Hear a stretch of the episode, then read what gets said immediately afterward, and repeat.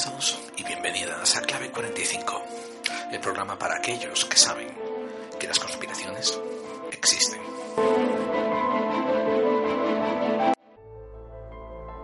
Hemos hablado muchas veces y con mucha frecuencia sobre cómo los engranajes de la economía y de la política están siendo muy mal administrados, tanto al final del siglo XX como lo que llevamos del siglo XXI. Esto se lo aplico a cualquier país que me quiera usted echar adelante. Con algunas honradas excepciones, la mayor parte de los países de Europa y la mayor parte de Estados Unidos de América están siendo manejados y dirigidos por unos astutos bastardos que les gusta parecer, que prefieren parecer incompetentes. Hoy, en Clave 45, hemos conseguido traer a un invitado de honor, un invitado de lujo, y tengo que admitir, esta cuarta temporada llevo una racha buenísima con mis invitados. A lo mejor ya me puedo retirar. Hoy contamos con nosotros al director del programa Doble Cara, Antonio Mayor. Y él nos va a hacer una exposición de las que hace él, de esas magistrales, documentadas, brillantes, llenas de llenas de colorido y anecdotario, eh, vamos, eh, con muchos matices y repasando bien todas las caras y aspectos. Y va a hablarnos sobre cómo mm, las crisis son unos objetos, son unas artimañas utilizadas para redirigir la riqueza, sacándosela al pueblo llano y redirigiéndosela hacia unos pocos psicópatas en el poder. Y para hacer esto nos va a hacer una exposición sobre la crisis de la bolsa que hubo en el 29 en Estados Unidos y va a hacer ciertas cotejaciones y comparaciones con la crisis que hubo en el, en el 2008 en España de ladrillo. Vamos, es un programa, va a ser un programa fabuloso. Así que os voy a desear buenos días, buenas tardes, buenas madrugadas, buenos atardeceres, buenos anocheceres. Ojalá que estéis regresando de haber tenido uno de los mejores días de vuestra vida y estéis listos para regalarnos un poco de vuestro tiempo. Esto es Clave 45, ese programa donde tanto tú como yo intuimos que las conspiraciones existen. Y yo soy tu compañero de viaje, Gerald Dean. Recuerda, nos interesa oír de ti, nos interesa escuchar tus opiniones, nos interesa también eh, escuchar tus ideas, saber qué nos quedó en el tintero, saber qué contrapuntos eh, se pueden argumentar. Y mm, os daremos las vías de contacto al final del programa, pero recordad que si lo habéis descargado de iVoox, todas las vías de contacto están ahora mismo listadas debajo de la descripción del programa. Y yo ya estoy impaciente por empezar pues voy a poner esa musiquita que suelo poner y nos echamos a la carga, nos vamos a dirigir a nuestros estudios de la calle Skype, donde seguramente va a estar Antonio esperando por nosotros. Ahora, quiero que sepáis que había un poco de construcción en esos estudios de la calle Skype y vais a oír un cierto ruidos de fondo, un poco más de altibajos, había problemas con los micrófonos, también hay unos cuantos problemas técnicos. He estado limpiando el audio lo mejor que pude y aún así, pues no es toda la buena calidad que yo quisiera, pero en fin, el otro problema fue que se movió un apicultor a las oficinas al lado, ¿no? Y de vez en cuando vais a escuchar los zumbidos de las abejas. No, no, no me pasó nada, ¿no? Solamente descubrí que no soy alérgico a ellas, pues después de los 650 picotazos que tengo. Pero en fin, ese ruido que escucháis ahí en, a vez en cuando, ¿no? Que va a salir como un zumbidito, pues eso es, como te digo, los, los nuevos inclinos de oficina que me salieron al lado de los estudios. Por favor, imploro por vuestra, vuestra misericordia, vuestra laxitud, que seáis amables ¿no? con, el, con el audio, porque a pesar de que no sea de toda la calidad que yo quisiera, aún así su contenido pues merece la pena. Vamos allá. Emitimos 24 horas del misterio, 365 días al año para todo el mundo. Esto es Sedenex la radio del misterio. Síguenos desde www.edenex.es.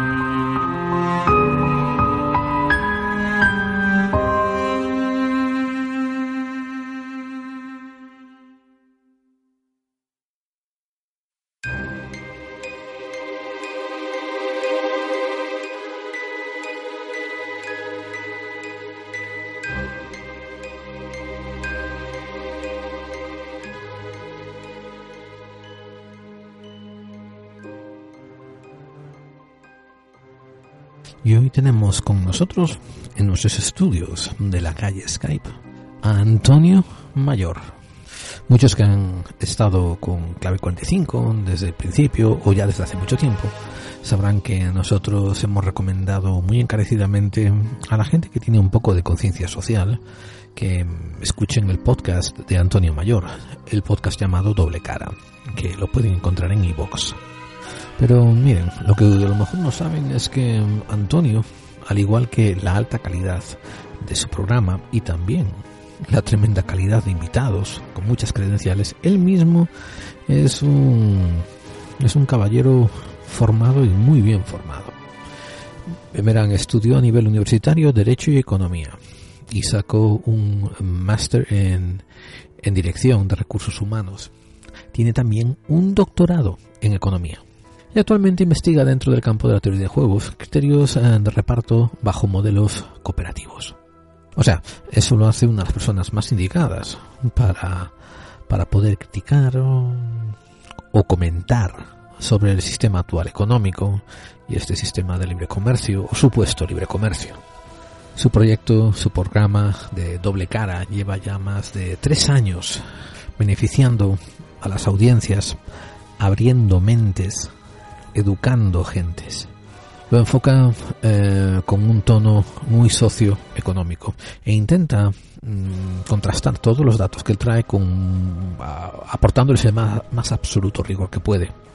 Así pues, acaba divulgando información eh, sin ningún tipo de sesgo. Permite a la gente un poco concienciarse de la realidad en la que está viviendo. Como él me ha dicho a mí alguna vez, es una bofetada de realidad que no gusta, pero que debe de ser conocida si algún día alguien pretende cambiarla. Y claro, después de esta presentación tan detallada y tan extensa que he hecho de este invitado, que ya tenía tantas ganas, como he dicho, de tenerlo conmigo, pues por fin puedo declarar que por fin tengo a Antonio Mayor en nuestros estudios de la calle Skype, en Clary 45. Hola Antonio, gracias por venir. No, gracias a ti por la invitación, Gerald, un auténtico placer.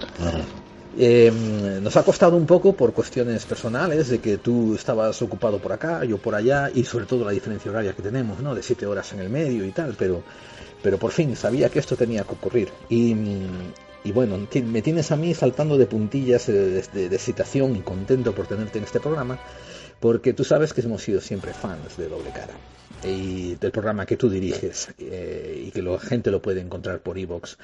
Eh, es uno de los programas que tiene más eh, repercusión social eh, y que se enfoca más en, en, las causas, en las motivaciones y en las implicaciones de los hechos sociales que están ocurriendo en España hoy en día. Y es un programa fabuloso por la cantidad de invitados que traes. Ahora, quiero que nuestra audiencia sepa eh, que estuvimos hablando un poco fuera del micrófono y dijimos qué, podemos, tema sería eh, relevante traer a la palestra. Y había 5, 10, quizás 15 incluso podríamos haber delineado, ¿no? Pero había uno que nos gustó bastante a los dos y se trataba precisamente de cómo ciertas crisis financieras a través de la historia y a través del espacio de diferentes países pues parecían casi clones, parecían calcos, parecían como unas fórmulas hechas ya eh, con un guion y al final acababan siempre beneficiando a los mismos, ¿verdad? Siempre, siempre acaban beneficiando porque es siempre una casi casi por definición lógica. Cuando se produce un movimiento de crisis, la, la crisis la afecta siempre la parte, la parte más débil es sobre quien recae el peso de, una corrección, que hoy en términos económicos se utilizan 100, 100 y mil y mil veces mil eufemismos diferentes para, para suavizar un término en el cual pues no mueva rebelión, no mueva, no mueva siquiera preguntar un porqué. Entonces términos como el de corrección o términos como el de recesión o desaceleración económica pues, eh, pues van, van, calan menos, cala menos decir una recesión o una desaceleración económica, cala menos que decir eh, se ha producido una quiebra técnica o se ha producido una pérdida, porque la pérdida automáticamente lleva en su consciente, en el tuyo, en el mío, en el de cualquiera, a simplemente preguntar un porqué, y el porqué requeriría en el corto plazo de buscar un responsable. Entonces lo que hay que buscar siempre es un eufemismo, una forma, una forma de decir que, que bueno, pues que esto casi casi que viene, que viene como una ley natural, que se produce pues casi casi que que de forma inevitable han caído del cielo o, por, ciclos, por ciclos largos, ciclos cortos, y que luego podemos hablar de contracción. Ahí, ahí, ahí, te iba a llevar yo. O sea, eh, tienes en el medio los programas de televisión, los noticieros, ¿no? Los, las, las, cabezas huecas parlantes que aparecen en los medios, ¿no? Diciendo, la crisis, la crisis, la crisis, la crisis. Y por el otro lado tienes analistas, eh, tienes, eh, tienes eh, gente que estudia estadistas, estadísticas, tienes gente que estudia finanzas, tienes economistas, que empiezan a usar un montón de términos que a la gente de la calle, claro, pues no nos enteramos demasiado. Em, pero es más fácil, ¿verdad?, darnos la consigna simplista de la crisis como si fuese este, este lobo feroz que viene de algún lado del bosque que no sabemos cuándo llega ni cuándo se va pero que nos jode a todos. Entonces, eh, como dices tú, ¿verdad? Eh, o sea, hay algo así como de darle una manera antropomórfica a nuestros miedos y llamarlos crisis para que todos nos acojonemos y, y, vamos, y aceptemos lo que nos tiran de encima, ¿no?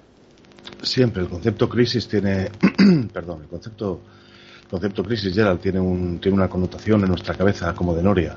Es decir, bueno, pues ahora, ahora me ha tocado estar en la, en la, bueno, pues en, en, la montura o en la caseta debajo. Entonces, como es una crisis, probablemente esto luego pues se vuelve a poner en marcha y me tocará otra vez estar arriba. Es decir, estoy abajo y luego estoy arriba, pero no es verdad. No es verdad, no, no lo ha sido jamás a lo largo de la historia y es, y es importante que, la audiencia lo conozca.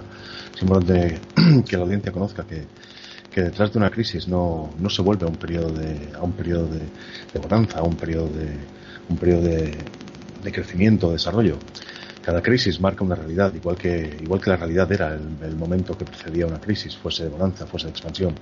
Son realidades diferentes. La crisis marca una realidad diferente y a partir de esa realidad diferente se genera un proceso expansivo o no, o contractivo. Se genera un proceso de contracción, un proceso de expansión, desde partiendo de una realidad diferente, que es la realidad que ha sembrado la crisis. Después de una crisis, se produce siempre, se ha producido siempre a lo largo de la historia de este planeta, por lo menos desde que la economía tiene una, tiene una tiene una, una, presencia lamentablemente cada vez más, más parecida a un acto de fe, a un dogma de fe, cada vez más parecida a una religión, lamentablemente. El, quizá por culpa de varios, de, de, de, de economistas, pues muchos de ellos a sueldo, simplemente eh, parte de think tanks o de lobbies que están, bueno, pues defienden su propio interés, que no el, que no el común o el de todos. Pues lamentablemente la, la, la economía ha sido, ha sido pues pues quizá una, una forma de teorizar, una forma de teorizar con ninguna ley, porque la economía no deja de ser, no deja de ser una, pues casi casi un escenario político, un escenario político, un escenario en el que es importante las decisiones políticas, es decir, las decisiones gubernamentales, la, la regulación gubernamental. Y Pero donde se trabaja también mucho con especulación, ¿verdad? Y con, y con supuestos, ¿verdad? Se trabaja con supuestos teóricos, supuestos teóricos que tienen una escasa validez. A nivel macro es prácticamente una, quimera y a nivel micro de intentar predecir el comportamiento de los agentes, es decir, el comportamiento tuyo y el comportamiento mío, cuando ni siquiera se es capaz de manejar todas las variables que, pueden estar en tu cabeza o en la mía para, para, determinar cuál es, para determinar cuál es el incentivo, cuál es el condicionante que te mueve. Es simplemente una, una teorización que busca aproximarse y sobre esa aproximación se establecen dogmas de fe. Es decir, el, hoy en día el término incentivo en economía es probablemente uno de los que más, uno de los que más ha determinado y uno de los que más condiciona cuál es, cuál es, cuál es teóricamente, eh, valga, valga redundancia, cuál es teóricamente el comportamiento tuyo mío. Se dice que tiene, que se dice, por ejemplo, que, que, incentivo, sin un incentivo económico, tú no harías absolutamente nada o no te comportarías así. Es decir, siempre tiene que haber una cuantificación material de incentivo de tal forma que se determina como un agente irracional. Decir, no se determina, no se cuantifica ni se contempla ningún modelo, es decir, los modelos al uso, los modelos de la ortodoxia económica, que lamentablemente pues, hoy en día han dado lugar a, a esta, esta liberación de mercado que está, que está tomada tan en boga, no por interés de la gente, sino simplemente por, porque, o bien por, por ignorancia, o bien simplemente pues porque no se sabe no se sabe ni siquiera lo que se está aceptando y se acepta, o sea, porque se hace de espaldas, de espaldas a, sociedades como hacen prácticamente la totalidad de tratados de libre comercio. Qué, bueno. qué, qué, grande. Déjame interrumpirte ahí, porque fíjate, acabas de dar dos claves tremendas. Esto, el hecho de la desconexión que hay entre los teoremas, las eh, teorías, los supuestos, los las hipotéticos, ¿no? que se proponen desde el conocimiento, desde la gente que supuestamente sabe, y después la desconexión que hay contra el pueblo llano, la gente que de verdad está pagando los impuestos, la gente que está currando los curritos de cada día, ¿no? que no saben qué son esas cosas que están interpretando y diciendo la gente que está encima con cátedra.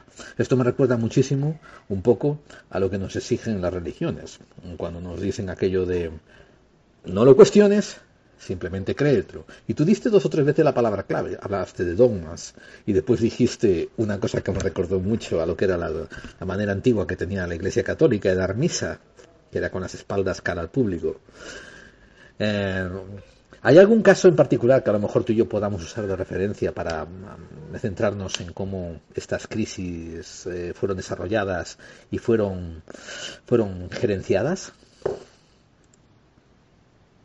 Pues si te parece bien, podríamos, podríamos, ahora se me había ocurrido, a mí había pensado explicar o comentar con la audiencia, o bueno, pues entre tú y yo hablar de la audiencia, y explicar un poco cómo fue, cómo fue el funcionamiento de la, de la crisis, la famosa crisis provocada a finales de los años 20, a finales de los, de los llamados felices 20 en Estados Unidos. Se habla mucho de las hambrunas que efectivamente hubieron en, en los países del este, hambrunas que han habido a lo largo de la historia en prácticamente pues casi todas las, las, las grandes las grandes los grandes núcleos o, los núcleos que tendrían esa potencia siempre han habido una serie de hambrunas eh, y unas eh, patrones que siempre han sido repetidos.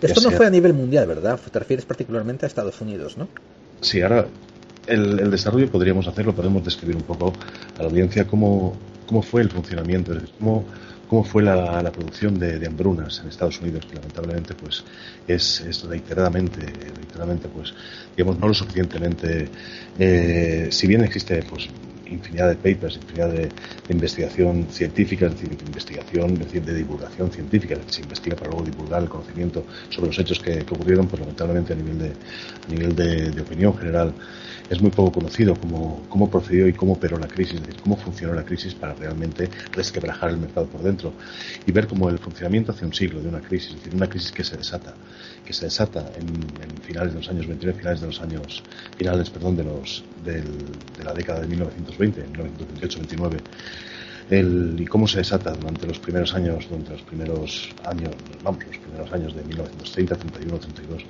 es decir, cómo se va desatando. Se ve que, que, el proceso es exactamente igual que ha seguido, que el que se siguió en la crisis, en la mal llamada crisis, que simplemente es prácticamente una, un, auténtico, un auténtico engaño, una auténtica estafa, eh, a los más débiles, por supuesto. El que es el mismo proceso, simplemente cambiando las formas y las apariencias, que la concentración resultante después de la crisis genera una capacidad de mercado y un poder de mercado que es insultante en comparación con, con, la, con la etapa anterior, y que en esta etapa interior se genera, en, se genera una situación de bonanza que en modo alguno puede, que, lamentablemente entra frontalmente por los intereses de quien quiere tener una, quien, de quien quiere maximizar su beneficio a costa de un control dominio del mercado. Y la crisis simplemente genera, decíamos antes que la crisis genera una, genera una nueva realidad, porque, porque lo que hay después de la crisis no es una vuelta al punto cero donde se empezó, donde se estaba antes de la crisis, simplemente una realidad nueva, con actores nuevos que concentran mucha capacidad de mercado y mucho control de mercado. Esos actores nuevos generan entonces con regulaciones que en teoría van a prevenir futuras crisis, pero que no evitan los, las consecuencias o los factores negativos que se han derivado de esta, generan entonces una posición en la cual, bueno, pues con el paso del tiempo puede, o, puede que sí, o puede que no, se dé, una, se, dé una, se dé un determinado crecimiento, pero este crecimiento ya no afecta por igual y cada vez la redistribución del crecimiento es cada vez más desigual, es decir, cada vez existen más víctimas, cada vez existe una parte, esto, esto es lo que mal, digamos, lo que, lo que de forma de forma pues prácticamente inconsciente, pero mal llamada, se denomina la clase media, pues las personas que en teoría eh, están un poco alejadas del umbral de la pobreza, eh, pero están muy lejanas del percentil rico, pues cada vez esta, esta, esta base social cada vez es más dependiente y se va acercando a una situación de economía de supervivencia. Es decir, cada vez el círculo de pobreza, el círculo de miseria, pues se hace cada vez más estandarizado y lamentablemente afecta, afecta cada vez a mayor población, aunque la percepción del estándar sea que, siempre se vive mejor que, anteriormente. Y te digo cuando te lo digan, siempre te van a decir, yo vivo mejor que mis padres, mis padres viven mejor. No es cierto.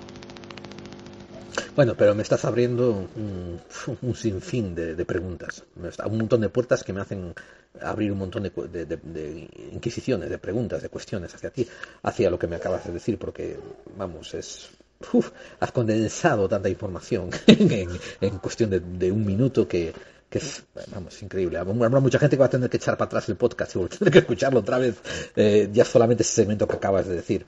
Háblame de esta del, del 27 a 31. ¿Cómo empezó? A ver.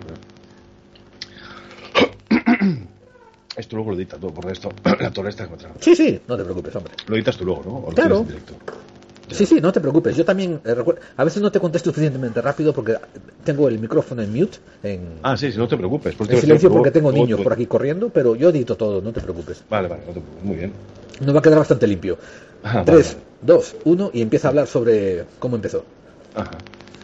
Muy bien, el, si queréis podemos podemos hacerlo, podemos partir del momento en el que se declara en el que se declara la, la llamada la llamada crisis de 1929. Dentro de esta crisis, para situarnos, el año 1929 se produce este crack bursátil que, que bueno pues que la gente conoce y que se ha ido extendiendo como una, una forma digamos en la cual pues se, se, sobrevaloraba y tenía una valoración irreal los, los, los activos, es decir, los los títulos de acciones y se veía a la gente con las, con las icónicas fotografías de corredores de bolsa o simplemente inversores tirándose desde un edificio de un rascacielos abajo, suicidándose.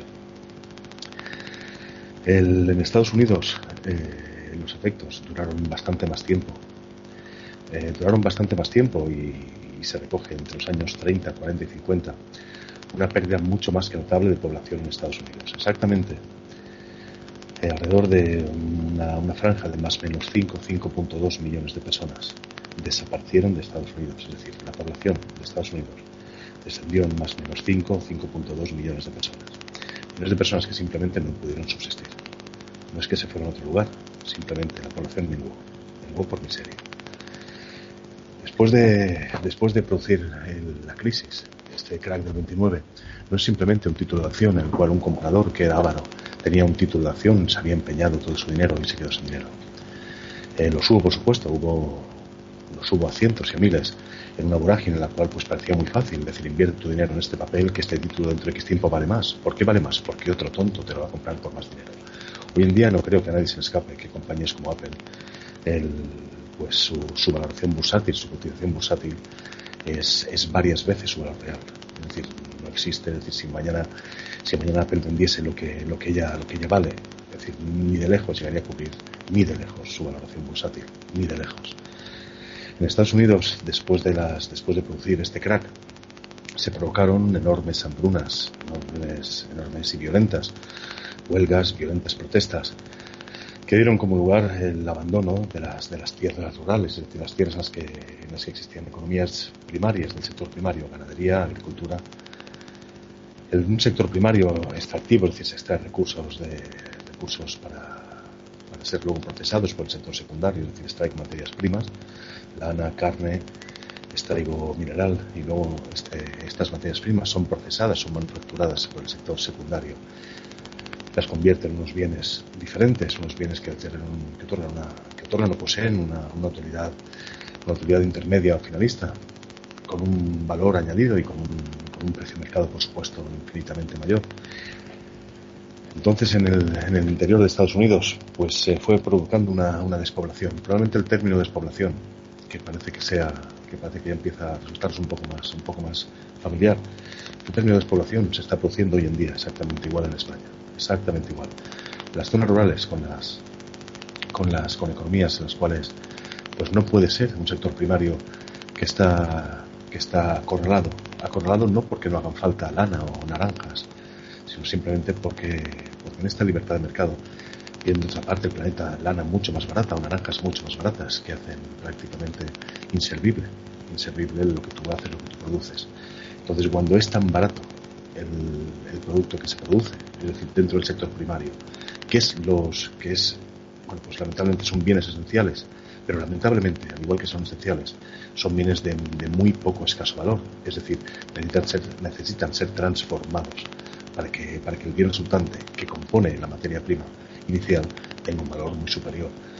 Es cierto que, que, los, que sin materia prima no se, puede, no se puede producir ningún bien, pero también es cierto que la materia prima en origen es la, es la materia más susceptible de especular. Se especula con hoy en día los derivados financieros eh, campan a las anchas un mercado de especulación el, con contratos a futuros que determinan precios mínimos para, para, productores y en el fondo lo que se está haciendo es simplemente especular y garantizar que en el momento de poder sacar a la venta un kilo, un kilo de una tonelada de, la materia que sea una tonelada de trigo o una tonelada de cobre, esta tonelada eh, sacar al mercado con, contando con, con, una escasez que, que se provoca, ¿de acuerdo? Pues pueda, pueda valer mil veces mil el precio que en teoría debería de valer. Pero bueno, por lo menos un poco por de Úbeda, En, Estados Unidos la... Hagamos una pequeña, una pequeña, una recapitulación, ¿verdad? Esto se está comenzando a producir este, esta, este crash, este, este hundimiento dentro de las bolsas bursátiles y a la vez también hay una crisis eh, en el sector agrario, ¿verdad? Eh, a principios del 29, cuando está ocurriendo esta, esta, esta crisis, ¿correcto? Cuando, sí, cuando se desata la crisis, poco a poco, con el paso de dos, tres años, los sectores, principalmente los, los sectores ganaderos de Estados Unidos, van siendo, van siendo incapaces de, de, poder hacer frente a sus deudas. Exactamente alrededor de entre 5 y 6,2 millones de granjeros, de granjeros en Estados Unidos, trabajadores del sector primario. Pero esto no es en el 29 todavía, ¿verdad? Eso no es en el 29. Pero esto no es en el 29 todavía, ¿no? No, no, no, no. Esto ya fue después. No, no, ese es después. Es decir, una vez que se, una vez que se declara la crisis, de acuerdo, la crisis, por supuesto, es algo más que un señor que se tira un cielos porque el título de su opción en el cual había invertido sus ahorros se vale la mitad o, diez veces o, la décima parte de la mitad. Esa crisis necesita, necesita arraigarse, necesita materializarse, necesita devorar. La crisis es un monstruo y el monstruo, una vez que nace, necesita comer. Por supuesto, no se alimenta de papelitos, que son títulos valores. Se alimenta entonces de algo real la crisis para, para, poder generarse, las crisis cuando se generan siempre existe una deuda detrás, una deuda que necesita ser cobrada. Las deudas, los títulos valores simplemente un señor, si yo tenía, yo he pagado por una acción 10 dólares y ahora la acción vale 1, bueno, pues en el fondo yo he perdido, pero mientras no la venda no he perdido nada. Y aún así, pues en el fondo yo sé que tengo un papel que vale 1. ¿De acuerdo? He perdido mi dinero, es decir, por arte de magia, ahora una cotización bursátil determina, determina que mi valor, que el papel, el valor de mi papel ya no son 10, sino que ahora es 1. Pero las, eh, las crisis en, a lo largo de, a lo largo de, del, bueno, pues del devenir económico, tanto, tanto a nivel occidental como, como, nivel, como, nivel, como nivel global. Las crisis siempre se originan con, una, con un exceso de deuda, es decir, una vez que se genera una masa de deuda suficiente, es decir, con un modelo en el cual para poder generar una producción necesito endeudarme, como fue el caso de, de entre 5 y 6,2 millones de granjeros en Estados Unidos. Ellos necesitaron endeudarse para poder, para poder pues, adquirir. Permíteme, Permíteme dar unas cuantas matizaciones. Eh, ¿Sabes? Eso, todas las historias que te cuentan de, la, de, los inversores saltando de los edificios y suicidándose. Pues eh, en 1929, el año que comienza esta crisis, eh, los suicidios en Nueva York, en el sector de la bolsa de Nueva York, alcanza el número de 44.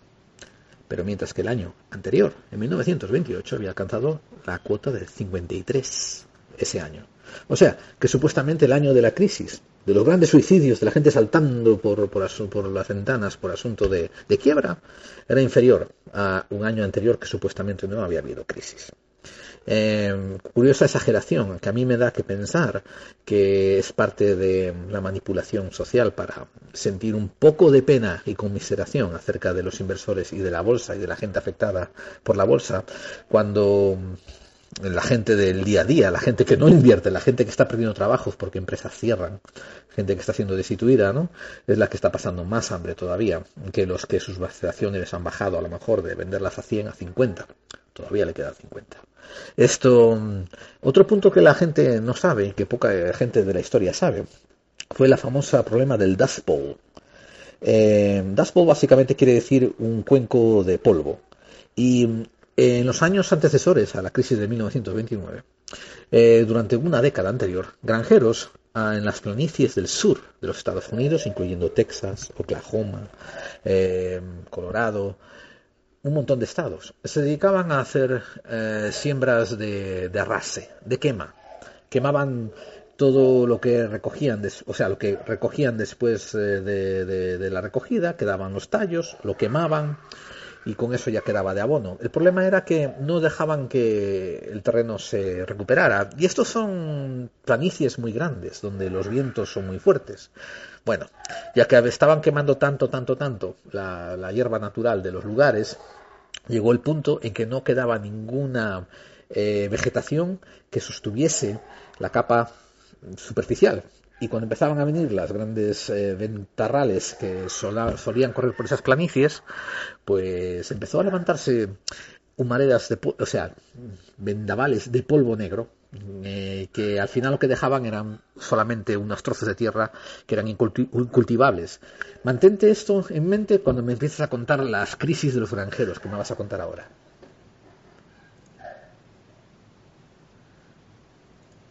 Espérate, que también tengo yo el micro, lo apago yo también cuando hablas tú.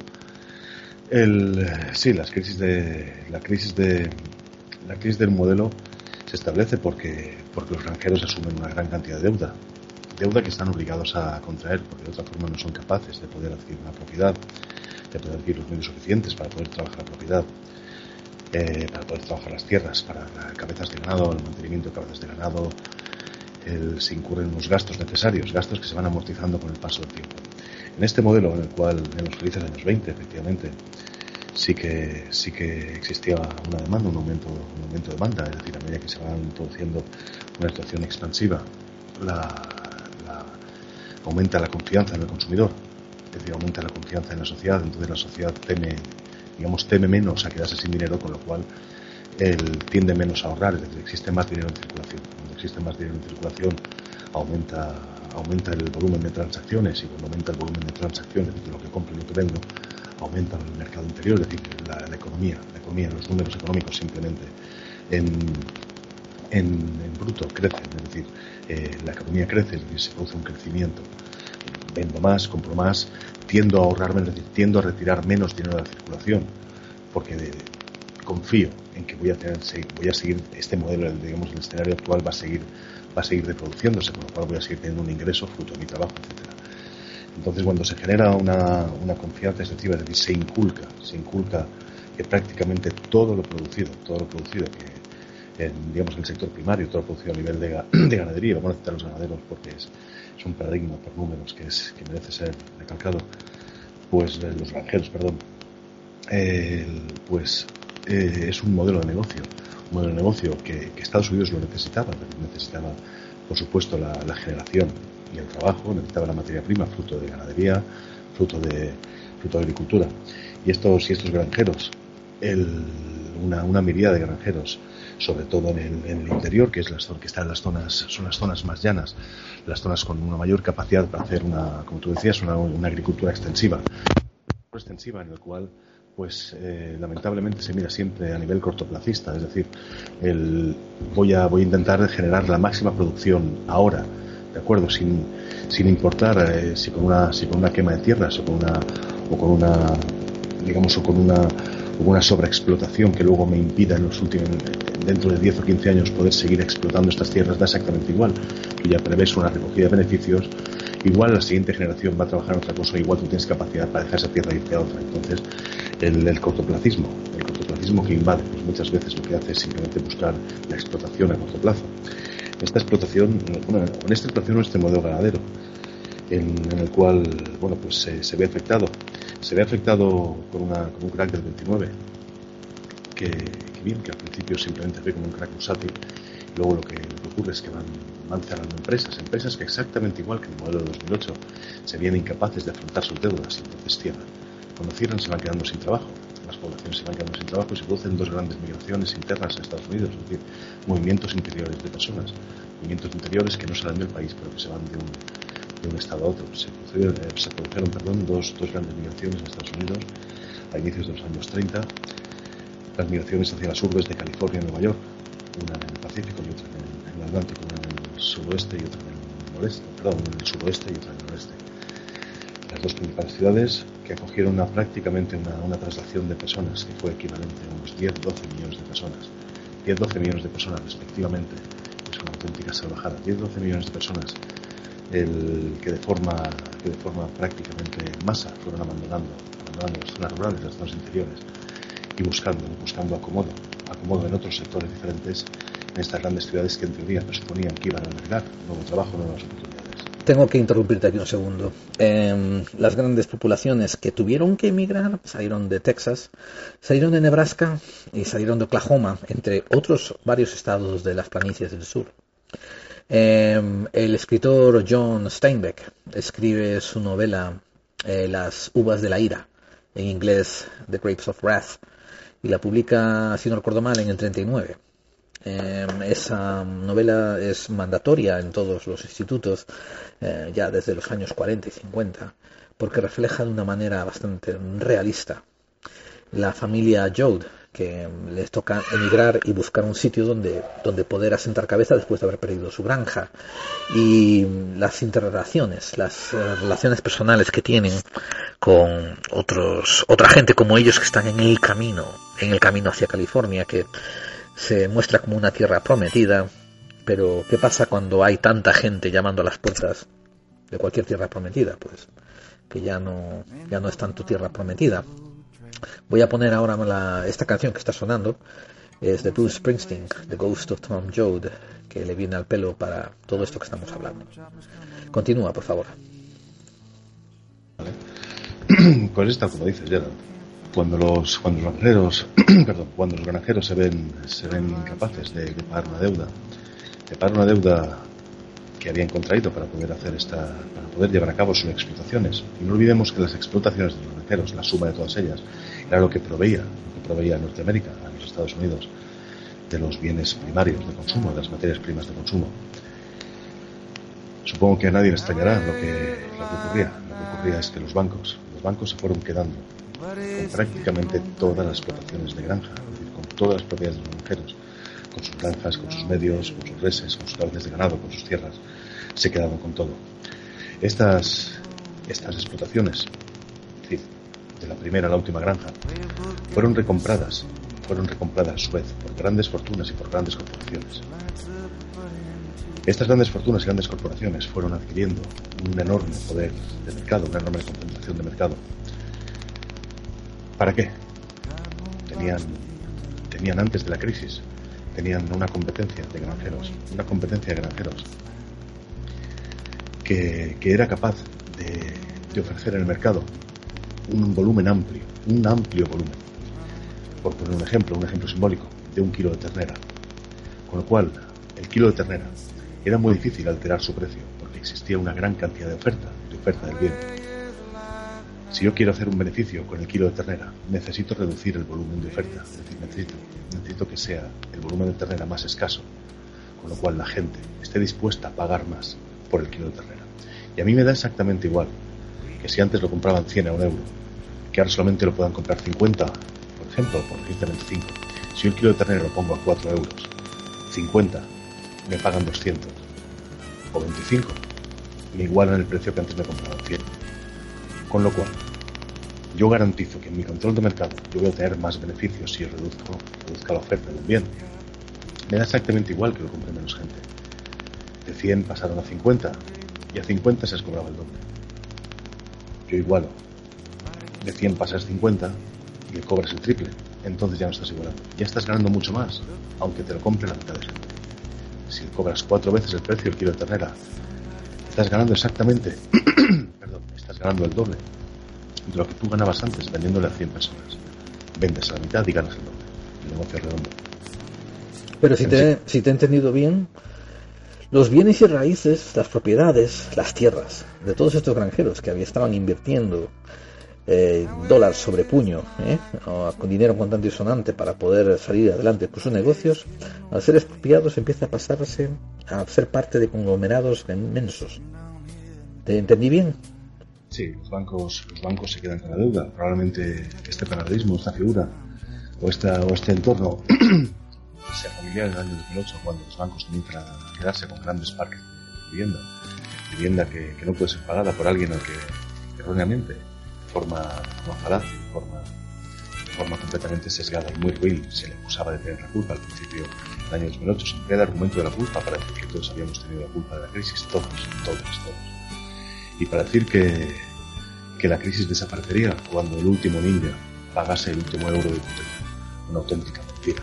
Porque habías bebido por encima de tus posibilidades. Y eso no es cierto. Si había bebido simplemente sabiendo que tú podías pagar la letra de una, de una hipoteca de la vivienda porque tenías un ingreso, un trabajo. Cuando desaparece el trabajo, desaparece el ingreso. Nadie, nadie que no tenga en su banco muchos ceros a la derecha puede seguir sobreviviendo. Si de día la mañana desaparece el ingreso y no vuelve a colocarse en el mercado laboral en el corto plazo. En Estados Unidos, en los años 30, 40, 50, ocurrió exactamente lo mismo.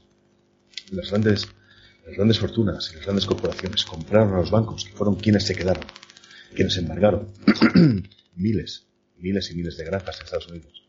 Las grandes fortunas, las grandes corporaciones se quedaron con todo ese patrimonio. Se quedaron y lo poseyeron. Entonces, una vez que yo poseo todo, todo prácticamente, la totalidad de pequeñas explotaciones granjeras en el, medio centro, digamos, en el medio centro, que prácticamente donde se concentraba todo Estados Unidos, en el, en el, bueno, vamos, en el, no puedo entrar en, un mayor, mayor, un mayor grado de detalle, en el, centro, digamos, en la, en la, región, en la región media de Estados Unidos, pues eh, adquiere un enorme control de mercado. Un enorme control de mercado que se refleja en cifras. Y que ayuda y que ayuda a crear una manipulación y sobre todo una monopolización de precios, ¿verdad? Sí, tienes un control de mercado, es decir, para garantizar ese control de mercado, entonces necesitas que el bien sea escaso. Si yo cuando me quedo con las granjas sigo haciendo que las granjas produzcan, entonces yo simplemente estoy garantizando que el mercado, estoy garantizando el mismo, mismo nivel, es decir, el mismo volumen de provisión al mercado. Entonces sería un mal negocio. ¿Qué ocurrió entonces? Estas grandes fortunas, grandes corporaciones que adquirieron las granjas en Estados Unidos, las granjas de los pequeños productores, pequeños productores que habían migrado, como bien migrado Gerald, que migraron a, las urbes de California, a la ciudad prometida, o a Nueva York, la zona industrial prometida igualmente.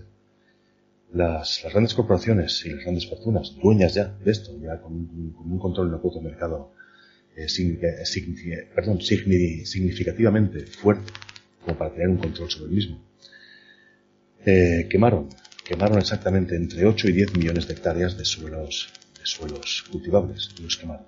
Directamente se fueron quemadas entre 5,5 y 6,5 millones de cabezas de reses, de ganado, fueron sacrificadas. Esto generó la llamada Marcha de los Hambrientos en Estados Unidos. Marcha de los Hambrientos en la cual, ante, ante la, no existencia de bienes sustitutivos, ante la no existencia de, de una oferta de mercado, porque intencionadamente se habían quemado del orden de 5,5, 6,5 millones de cabezas, es una predicción estimada los números reales siempre tienen que estar entre el 20 y el 25%, entre, un 0,2 y un 0,5% más de una predicción, porque es imposible mesurarlo todo. El, y con 10 y con los 8 o 10 millones de hectáreas quemadas siempre la predicción es igual, incluso hasta me decir que un poco mayor, entre el 0,3 y el 0,4% más. Esta, esta, esta, esta nueva realidad lo que hace es que exista una menor, un menor volumen de oferta, es decir, que los bienes, los bienes, eh, las materias primas, la carne, las materias primas producto de la agricultura, fuesen mucho más escasos, con lo cual su valor se multiplica. Al multiplicarse su valor, las personas que tienen menor poder adquisitivo dejan de tener acceso a ese bien, con lo cual comenzaron, comienzan a tener hambrunas si el bien es esencial o si bien forma parte de una dieta habitual y no existe un sustitutivo fácil para esa dieta o no existe simplemente un, sustitutivo barato para la misma. Cuando, cuando, se, queman, cuando se queman intencionalmente, cuando se sacrifican estas, estas cabezas de ganado intencionadamente, se producen enormes hambrunas en Estados Unidos unas que lamentablemente no son nada conocidas en el histórico. O sea, te estoy entendiendo bien, Antonio, estás diciendo básicamente que las hambrunas, las caravanas de desposeídos, eh, la, la, cantidad de niños muertos por malnutrición, eh, la, la, crisis que dura, la crisis a nivel humano, eh, que como dices tú es bastante desconocida y que dura tres o cuatro años en Estados Unidos de América, no solamente pudo haber sido evitada, sino que además fue concertada y creada artificialmente. Es una consecuencia lógica de una, de una situación de crisis en la cual cuando alguien está atrapado por deudas en un modelo en el cual yo no puedo adquirirlo porque el precio me lo impide, tengo que endeudarme para poder adquirir una extensión de terreno, para poder adquirir una estructura que sea una granja, para, para poder adquirir medios que arren una tierra. No, esa parte ya la pillamos, Antonio, pero el asunto está en, como te digo, una vez que las corporaciones agarran extensión de terreno y esas ganaderías, en vez de rebajar el precio de los, del, del material existente, lo sacrifican para que así puedan manipular y mantener el precio alto, creando las artificiales que crean. Lo que se genera efectivamente es una situación irreal, una situación irreal porque es provocada una situación irreal de escasez. Como el bien es más escaso, entonces se está dispuesto a pagar más dinero por conseguirlo. Al estar dispuesto a pagar más dinero, un estatus social, estatus social más débil, estatus social que, está, que no tiene una capacidad económica para poder, eh, para poder hacer frente al nuevo precio, el, se, ve, se ve privado de ese bien o simplemente tiene que, tiene que, tiene que rechazarlo, tiene que simplemente descartarlo. Déjame, déjame hacerte otra pregunta para hacer un paralelismo entre España y Estados Unidos. Em, durante la crisis del ladrillo, ¿se le estaban dando ofertas especiales y facilidades de hipotecas a los usuarios antes de que estallara la crisis, a los compradores, a la gente de la calle? Se dieron, se dieron enormes facilidades en el sentido en que baja el interés del, el interés por el cual tú contraes un crédito, es decir, el interés por el que tú vas a pagar un dinero préstamo, el interés es asequible. Entonces, cuando se da un interés asequible, entonces la gente tiende a, tiende a adquirir dinero prestado para luego poderlo devolver y para poder comprar con ese dinero prestado, para poder ejercitar o para poder, eh, para poder desarrollar con él o bien la adquisición de un bien o bien la, puesta en marcha de un negocio o bien lo que fuere.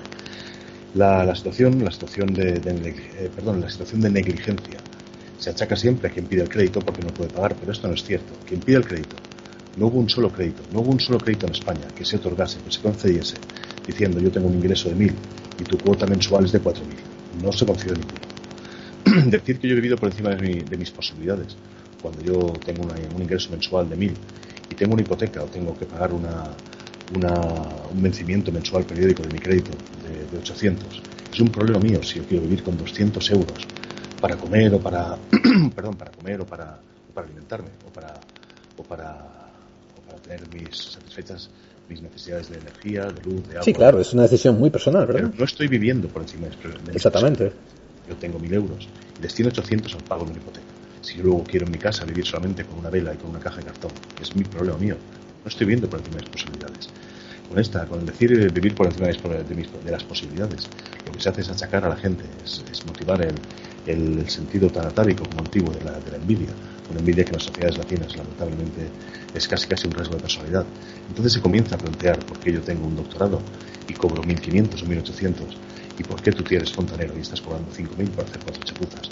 Entonces comienza, se comienza entonces a decir que efectivamente la culpa de la crisis ha sido tú, porque eres fontanero y te compraste un adosado, cuando yo soy doctor y solamente puedo tener un piso. Entonces comienza, comienza, comienza el pobre a pelearse entre sí, a echarse la culpa. Sí, sí, sí, sí. Y, voy a dar un dato más también que va a apoyar esto que estamos ahora revelando al público. Esto, en el 2008, antes de que estalla la crisis de ladrillo en el resto de Europa, en España, y estalla una mini crisis de ladrillo aquí en Estados Unidos, ¿eh?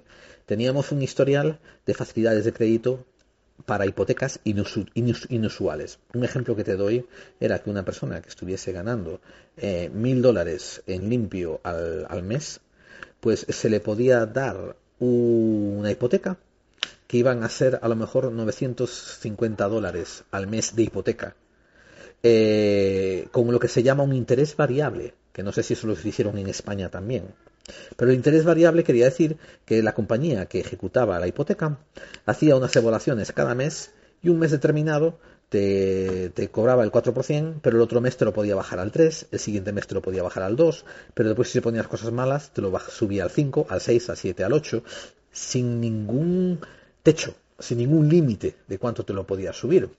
Y esto lo digo porque, aunque hay, es cierto que hay gente que se arriesgó mucho a comprar, eh, también había piratas bancarios, de banqueros, eh, que se dedicaban a inflar estas cuotas de interés y yo he visto con mis propios ojos gente que inició un plan de pagos de una hipoteca a un 4% y un año después estaban pagando 12.5% de interés. Y ahora, para que te parezca interesante, estoy mirando la página de Forbes.com donde habla de una pequeña análisis de la crisis del 29 y te está hablando de las facilidades que estaban dando a los granjeros con crédito con un porcentaje de crédito variable en los años 27 y 28. Y la cantidad de gente que emigra hacia estos estados que ahora están siendo despoblados, hacia Oklahoma, hacia Texas, a comprar granjas, en estos tipos de créditos que son fáciles de acceder, pero una vez más, el interés puede subirte hasta un 20 o 25%.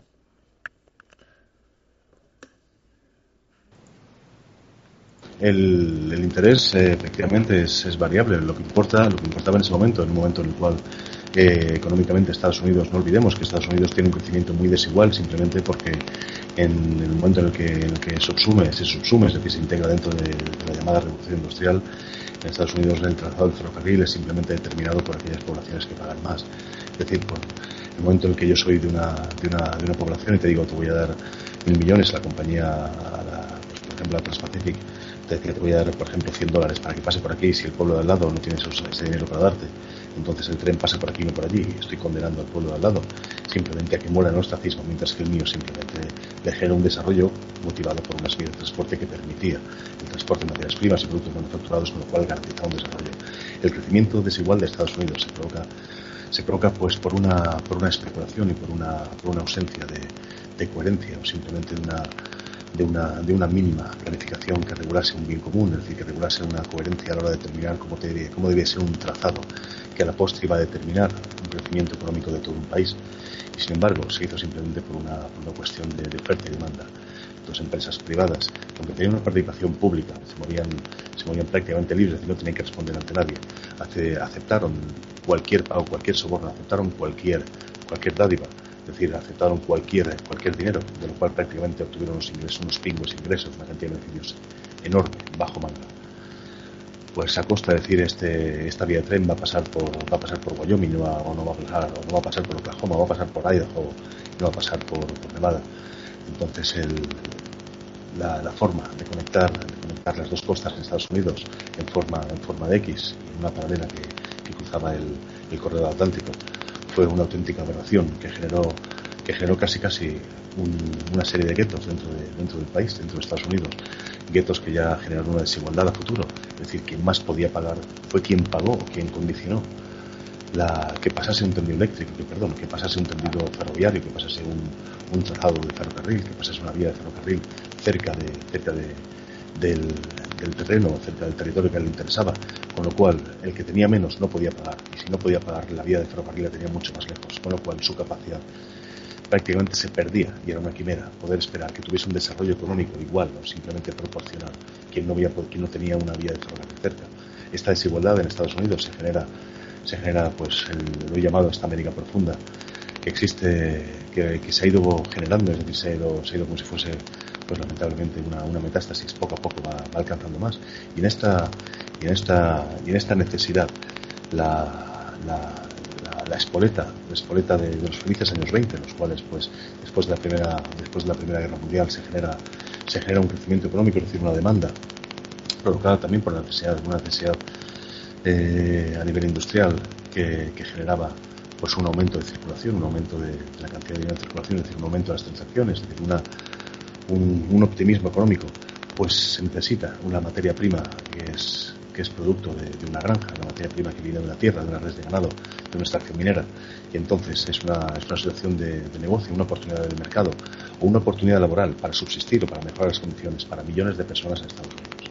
Las millones de personas no pueden acceder, es decir, el Estado o los Estados o, el medio de, cualquier ciudad no le daba gratis el terreno a la estructura, le daba, le daba un préstamo en condiciones favorables, en condiciones fáciles de adquirir. Una vez que, se, una vez que existe el endeudamiento, en condiciones normales, este endeudamiento hubiera sido fácilmente cubierto, fácilmente, fácilmente satisfecho en el transcurso de 10, 15 años. Pero no les dio tiempo, no les dio tiempo, vamos, muy lejos, a que, a que hubiese sido cubierto cuando viene una crisis. Esta crisis, la, en esta crisis, se produce un entorno de crisis, las deudas dejan de ser pagadas porque no existe tampoco una demanda interna. Decir, la gente comienza a no tener capacidad de compra y esta capacidad de compra va alterando también la capacidad de venta de los pequeños granjeros. El pequeño granjero al no poder sacar al mercado su producto, entonces se ve, se ve incapaz de hacer frente a los pagos. Cuando se ve incapaz de hacer frente a los pagos, entonces tiene que ceder al embargo.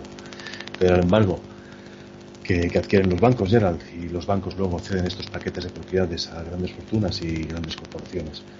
Fíjate que Roosevelt eh, ante estas migraciones internas de granjeros, gente que, que abandona, que abandona el, interior de las, que abandona el interior del país y se va y va buscando los, los, núcleos, las urbes industrializadas, los grandes núcleos, Chicago, perdón, Nueva York y California. Roosevelt, eh, Roosevelt lo que hizo fue emplear, es decir, el gobierno la única solución que dio a esta pobreza y esta hambruna dentro de Estados Unidos. La única solución que les da es integrarlos dentro de los llamados trabajos sociales. Los trabajos sociales Pausa ahí, pasa, paso ahí, Antonio. Esto, espérate. Hasta ahora, y, quiero que la gente entienda esto claramente, por eso te estoy haciendo una pausa. ¿eh? Hasta ahora tenemos capitalismo y tenemos capitalismo rapaz, carroñero. Tenemos, eh, voy a chupar lo más que pueda chupar, voy a sacar los, las, las, las hipotecas que pueda sacar, voy a reposeer, voy a desahuciar, voy a incautar lo que pueda incautar. Queda esta crisis de millones de personas eh, sin casa, millones de personas sin techos a través de diferentes estados de la nación. Y, todo esto por intereses privados. Y ahora viene, me estás diciendo tú que ahora viene el Estado a regular y a salvar la papeleta. Ante la situación, una situación de, de, escasez, una situación de escasez, la, la sociedad de Estados Unidos pues un porcentaje elevado de población se ve sin ningún tipo de amparo, es decir, es una mano de obra que supone un problema, un problema que puede llegar a desestabilizar a nivel político por, las, por unas quejas que son legítimas, es decir, el, amparo de una Constitución. Una Constitución que curiosamente hoy, a fecha de hoy, sigue sin coger el término hombres y mujeres y únicamente, y únicamente recoge el término, corrígeme si me equivoco, creo que era, creo que era el término personas, y creo que, bueno, borra esto porque por no meterme un jardín, esto borra el, en el jardín de hombres y mujeres. Sí, olvídate de, de la inclusivismo, ¿verdad? voy a, 3, 2, 1. Voy a, voy a complementarte un dato. Voy a complementarte un dato. En 1931, el pueblo, un pueblo de Massachusetts está reportando el 95% de su población adulta desempleada. En 1932 estoy leyendo otro pueblo, otro, otra ciudad, mini ciudad de Texas, está reportando el 75% de su población desempleada. Tremendas figuras, ¿verdad? Existe una realidad que, no debe ser olvidada, que no debe ser obviada. El, cualquier, cualquier proceso drástico de crecimiento, ya sea en Estados Unidos, ya sea en Rusia, ya sea en China, por citarte a los tres grandes actores que hoy en día a nivel económico, a nivel, a nivel geopolítico, es decir, a nivel, a nivel económico, incluso a nivel militar, son quienes llevan la voz cantante y quienes ostentan, quienes ostentan liderazgo. Europa está ya muy lejos siquiera de, llegar a aspirar a poder ser un actor, un actor con, con capacidad de, con capacidad para influir. El, con capacidad para influir o decidir. El, ninguna, ninguna, ninguna de, las, de, estas, de estas grandes economías eh, ha tenido un proceso drástico de crecimiento sin contar con mano de obra barata, con mano de obra extremadamente barata. El, las, en el entorno, en el entorno asiático, en el entorno chino, son los Qian son los trabajadores rurales que son que ante, que ante la escasez de trabajo, es decir, ante la incapacidad para poder subsistir en entornos rurales, en entornos rurales, lo que hacen es acudir a la ciudad, el Qian que en la ciudad el, se, se regulaba, se, se regula como una persona prácticamente sin, sin derechos, muy pocos derechos, con lo cual es, eh, su mano de obra tiene un valor, tiene un precio, es pagada incluso mucho menor que, un inmigrante filipino, un inmigrante camboyano.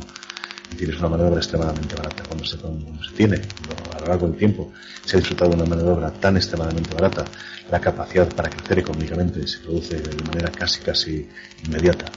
En este proceso, Estados Unidos contó exactamente igual, igual que Rusia contó con su mano de obra una maniobra extremadamente barata para un proceso de producción industrial que le hizo, tener un crecimiento que le situó, con el paso del tiempo con potencia, con potencia eh, del mismo modo que se situó, que se situó China. Y es mucho más reciente este empleo del Qian Qian, es decir, los trabajadores rurales trasladados a las ciudades.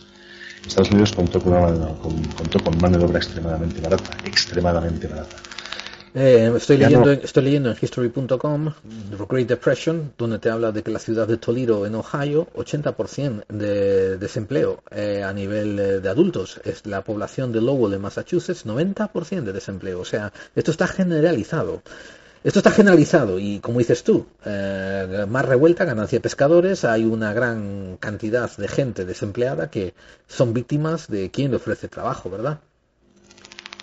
Son víctimas de quien hace el trabajo y cuando tienes, cuando tú tienes tu, tu vida, tienes que garantizar la subsistencia, no estás en condiciones de, imponer muchas exigencias, es decir, casi aceptas lo necesario, casi aceptas un plato de lentejas que te permita mantenerte a ti o a tu familia.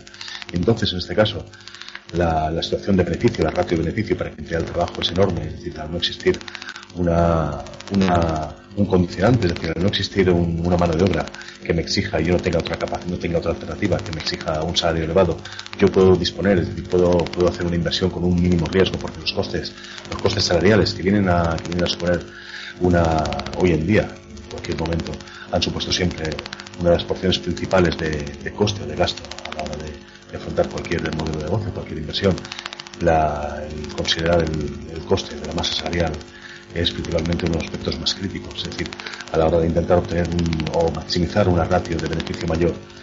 Hoy en día se, se, intenta atacar a la parte más, más débil y una vez que se buscan, una vez que se buscan pues la forma de, intentar eh, pagar los menores impuestos, si ello no es posible, o, si, o conjuntamente con ello, lo que se busca siempre maximizar, es decir, maximizar el de beneficio a costa de minimizar la masa salarial, a costa de, a costa de reducir salarios a costa de liberalizar el mercado laboral, es decir, a costa de que, el salario no esté, no esté impuesto ni regulado a nivel público o regulado a través de convenios colectivos que, sean reconocidos a nivel público con, la capacidad para obligar al empresario y que se derive el empresario a negociar, que es uno de los grandes manás, uno de los grandes, grandes sueños dorados de una liberalización ultranza, que la negociación de cada salario sea hecha de forma individual entre el empresario y el trabajador, como si el empresario y el trabajador estuviesen en la misma posición de fuerza.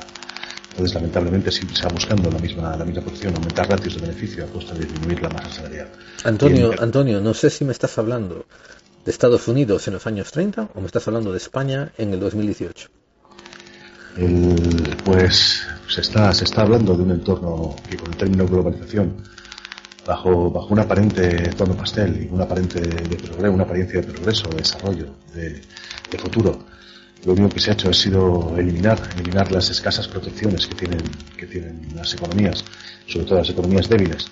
Y lo que se ha hecho es, es legalizar que hoy en día pues alguien esté dispuesto a entrar en una conocida marca de ropa y le dé exactamente, le importe exactamente nada que esté cosida por una persona que cobra 0,60 céntimos la hora en Brasil y cose para esa conocida marca de ropa para que tú te des el gusto de comprarla, sabiendo que aquí esa marca de ropa, hombre, es que es muy barata, me la puedo comprar da exactamente igual que esa esté hecha con sangre, que esté cosida con una línea. Esa marca de ropa que me estás hablando, que puede, que está, está hecha casi con, con, labor esclava, podrá rimar con, con la palabra zorra.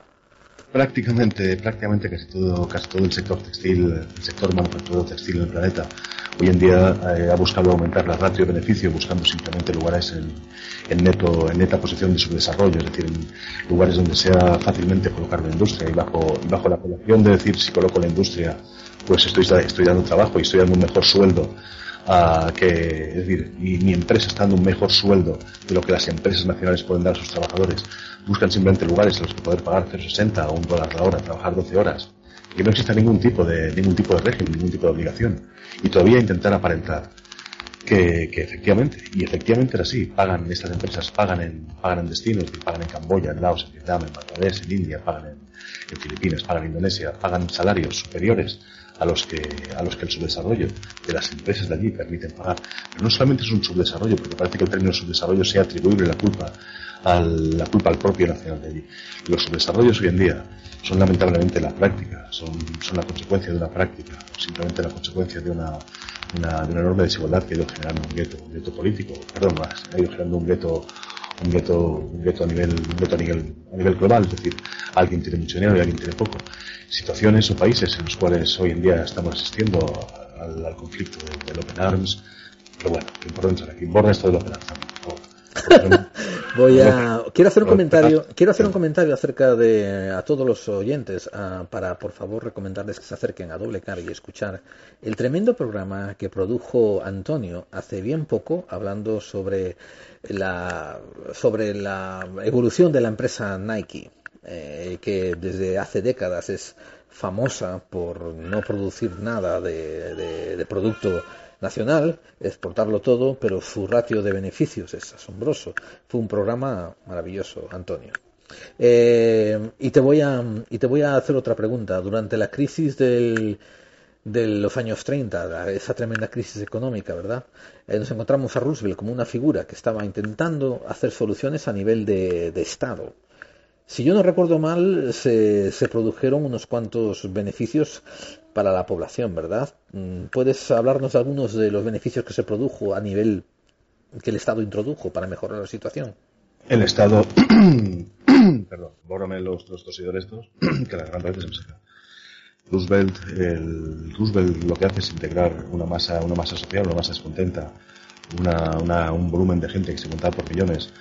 Lo que hace es integrarles, es decir, eh, integrarles en, el llamado, en los llamados trabajos sociales, que no era sino utilizar esta mano de obra eh, para que realizasen caminos, carreteras, infraestructuras, caminos, carreteras, infraestructuras que efectivamente eran necesarios y que sirvieron para que un país contase, contase con una, con una, una red, con una red de vías, una red vial, una red de infraestructuras urbanas, intraurbanas, una red de estructuras entre estados que efectivamente favorecieron las comunicaciones y permitieron, permitieron generar un entorno que efectivamente facilitase un desarrollo, un desarrollo industrial un desarrollo industrial que no hubiese sido posible con unas, unas vías primitivas en las cuales pues prácticamente se estaba saliendo de las vías de carruajes, de la tracción animal y se estaba simplemente confiando todas unas vías a un, a un, trazado, a un trazado de ferrocarril, es decir, era necesario comenzar a conectar y máximo con, con, las, con las nuevas formas de movilidad, era necesario conectar y generar infraestructuras. Estas infraestructuras fueron, fueron llevadas a cabo por, por un volumen, perdón, entre 8 y 8,5 millones de personas, estos trabajos sociales, de los cuales el 60% de estos 8, 8,5 millones de personas, el 60% de los mismos, es decir, entre 4,8 y 5,3 millones de personas estaban, estaba compuesto por los ganaderos, por los granjeros, que fueron expulsados de sus instalaciones los expropiados y no tenían tierras ni vivienda. Al no tener tierras ni vivienda, se convirtieron en una mano de obra barata y fácil, que por supuesto tuvieron que aceptar las condiciones de trabajo social. Un trabajo social que, vuelvo a reiterar, efectivamente permitió que Estados Unidos, como cualquier país, al contar con las infraestructuras y con una mano de obra que no resultó excesivamente cara, contó con unas, contó en poco tiempo, con la capacidad de desarrollar en poco tiempo una, un escenario que, que, facilitó sobremanera un desarrollo industrial, un escenario correcto y adecuado que facilitó sobremanera el desarrollo industrial. Un desarrollo industrial del que países como España llegó 55 años más tarde. 55 años más tarde. Una revolución industrial. 55 años más tarde. Simplemente porque los bancos. Pero bueno, esto por lo también es que me meto en otro, me meto en otro, si no esto también da para explicarlo y la gente le, le genera curiosidad y como no voy a acabar. No, no, Borra. déjalo. de- tira el anzuelo, tira el anzuelo. Sí, Sí. entonces. sí. el anzuelo, solamente. Vale. El, la revolución industrial años antes. Me acuerdas un poquito, ¿vale? Cuando te he dicho yo lo de y vivienda, ¿vale? Luego te diré, tiro por aquí yo. En la, años antes a la revolución industrial, cuando se, cuando se dan los albores de revolución industrial, cuando comienza la maquinaria de vapor, cuando comienza la máquina de vapor y comienza, y comienzan las, los modelos, eh, los- de los, las máquinas movidas por, por vapor, comienzan los, comienza la, la, la, la industrialización, es decir, comienza a ser sustituida la mano de obra por, por, por máquinas que son capaces de ejecutar un trabajo mucho más rápido, ejecutar una mayor, una mayor producción, un mayor volumen al mismo tiempo. España, No, pero está. Pero, sí, sigue, pero, o sea, ¿por qué? El anzuelo es por qué España entró tan tarde. pues, eh, sí, aquí, a través del, de mucho tiempo, retiro por España. En este momento España, España que Uy, se te está muriendo el micrófono, tío. ahora España, ahora se me escucha mejor. Ahora sí. Vale. España, del mismo modo que podía haber entrado en una revolución industrial, del mismo modo que lo hizo Bélgica, que lo hizo el Reino Unido, que lo hacía Francia, que lo hizo Alemania. España, en lugar de haber entrado, entró 55 años más tarde. 55 años más tarde. Tenéis unos papers eh, muy buenos que luego, si queréis, os dejo a, os dejo a Gerald para que os pueda, pueda distribuir, para que os pueda, para que os pueda poner. El 55 años más tarde, simplemente porque la, porque la financiación, los bancos Te estoy perdiendo completamente. Ahora, 55 años más tarde, porque los bancos españoles, las entidades financieras españolas, prefirieron dar financiación, dieron financiación preferente a las empresas extranjeras, principalmente inglesas, para que viniesen aquí y con el crédito dado poder establecer una empresa y en esta empresa llevarse, pues no sé, llevarse, poder extraer carbón, poder extraer acero, poder extraer hierro, llevártelo, llevártelo al Reino Unido, transformarlo allí y venderlo aquí a precios mil veces mil las veces lo que había costado extraer la materia prima, mientras que prácticamente se denegó cualquier, cualquier financiación a nivel interno, a nivel español. La- el resultado es que España, España se integró, logró, logró integrarse dentro de la revolución industrial, es decir, logró cambiar su modelo prácticamente de economía de subsistencia, con economías, economías agrícolas y, y de tentadores de tierras de grandes latifundistas que le producían sin hacer ningún tipo de inversión, es decir, de agriculturas completamente ya arcaicas, de modelos arcaicos. España llegó 55 años más tarde a una revolución industrial que perfectamente podía haberse integrado desde el mismo día en que esta revolución industrial comenzó a prender la mecha en toda Europa. 55 años más tarde significa entrar en un modelo en el cual el comercio, las redes de comercio, las redes de proveedores, de comprar, de vender, estaban prácticamente cerradas y tener la inclusión, y tener una inclusión dentro de este comercio y poder ser un, actor más, era prácticamente una quimera. Entonces, 55 años más tarde significó sembrar, comenzar a sembrar. Eh, si ya de por sí la, la, la, estructura política de España movía, movía pues a, un escaso desarrollo, comenzó a sembrar las bases para, un desarrollo que hoy en día nos sitúa en una, cola, en una cola a nivel, a nivel socioeconómico, una cola a nivel industrial, una cola a nivel económica, una cola que aunque parezca, que aunque te digan que somos la, la quinta o la sexta economía por motivos del PIB y que si, que si por el motivo del Brexit sale el Reino Unido seremos la cuarta, la realidad es bien distinta, la realidad, la realidad es bien distinta. somos una economía que únicamente son números macro. En realidad es una economía bastante subdesarrollada, muy precaria y con muy poca capacidad siquiera para, para coger el tren de cola en casa escolar. Bien, wow, tremendo. Em, vamos a acercarnos una vez más a, hacia la conclusión de esta crisis de 39 para ver que por aquí empiezan a acabar ya las, las, similitudes con las crisis española del, del 2008, que es entre entre otras cosas, em, Roosevelt crea una serie de programas. El programa del, de la seguridad social, o sea, de, los, de las pensiones eh, públicas, se crea aquí bajo Roosevelt. Eh, las uniones de trabajadores, los sindicatos, que aquí los llaman uniones, en España sindicatos, empiezan a cobrar forma, empiezan a cobrar fuerza. Pero también hay un evento que es, es transformativo para, para Estados Unidos de América, que es su entrada una vez ya iniciada la Segunda Guerra Mundial. La Segunda Guerra Mundial lleva ya dos años en pleno apogeo y aquí entra Estados Unidos como si fuese el chico guapo de la clase que llega tarde pero que le da igual. Eh, se enfoca, a pesar de lo que diga la gente, se enfoca mucho en el Pacífico y también tiene sus contribuciones en el frente europeo, pero está más enfocado en el Pacífico y lo que es mejor, lo que, lo que le cuadra mejor, y corrígeme si estoy equivocado, Antonio, eh, le toca la tarea, o sea, a las industrias americanas les toca las tareas de contribuir a la reconstrucción europea o de financiar y agarrar los préstamos que reciben y las subvenciones que reciben para la reconstrucción europea. Y eso crea el famoso boom de los años 40 y 50, ¿verdad? con el llamado Plan Marshall.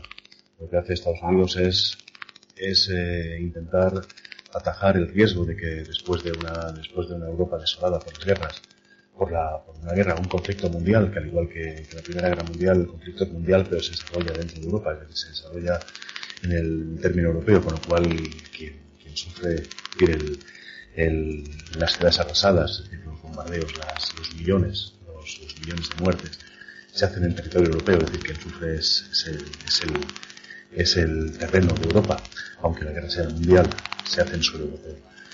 Las, el riesgo que suponía después de, después de la, de la victoria aliada, es curioso ver cómo, cómo, se emplea el lenguaje, es curioso ver cómo se determina el término aliado para determinar un determinado bloque, en este caso el bloque de Estados Unidos, el bloque de Francia, Reino Unido, y es curioso ver cómo se determina el bloque, cómo se denomina eje a la parte, al otro bando, en este caso el bando alemán, el bando italiano, el bando japonés, el, la alianza que tenía el bando alemán, el bando, eh, perdón, el alemán con el italiano es la misma que tenía el, el americano con el francés o el francés con el inglés, eran aliados exactamente igual, eran tan aliados unos como los otros. Sin embargo, la palabra alianza, la, la palabra aliado, siempre mueve a un optimismo, siempre mueve a pensar que estos son buenos, los otros son malos. No vamos a entrar aquí el bueno y el malo.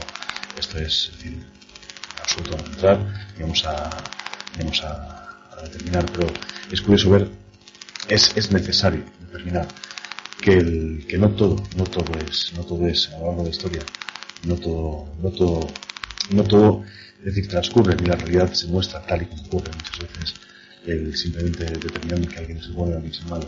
Hay que procesar mucho más, hay que investigar mucho más en la historia, hay que hacer, gastar muchas horas, muchísimas horas, muchos, muchos años de investigación en, en, aspectos muy, muy concretos para establecer a veces relaciones de causalidad y ver que, y ver que de la derrota de un bando eh, se favorecían los que parecía, los que parecía que en ese bando estaban derrotados y que en la victoria de otro bando pues parece, pues parece que se, que se favorecían, incluso los que parecían derrotados del otro, es decir, ganaban, ganaban los mismos, ganase uno o perdiese otro.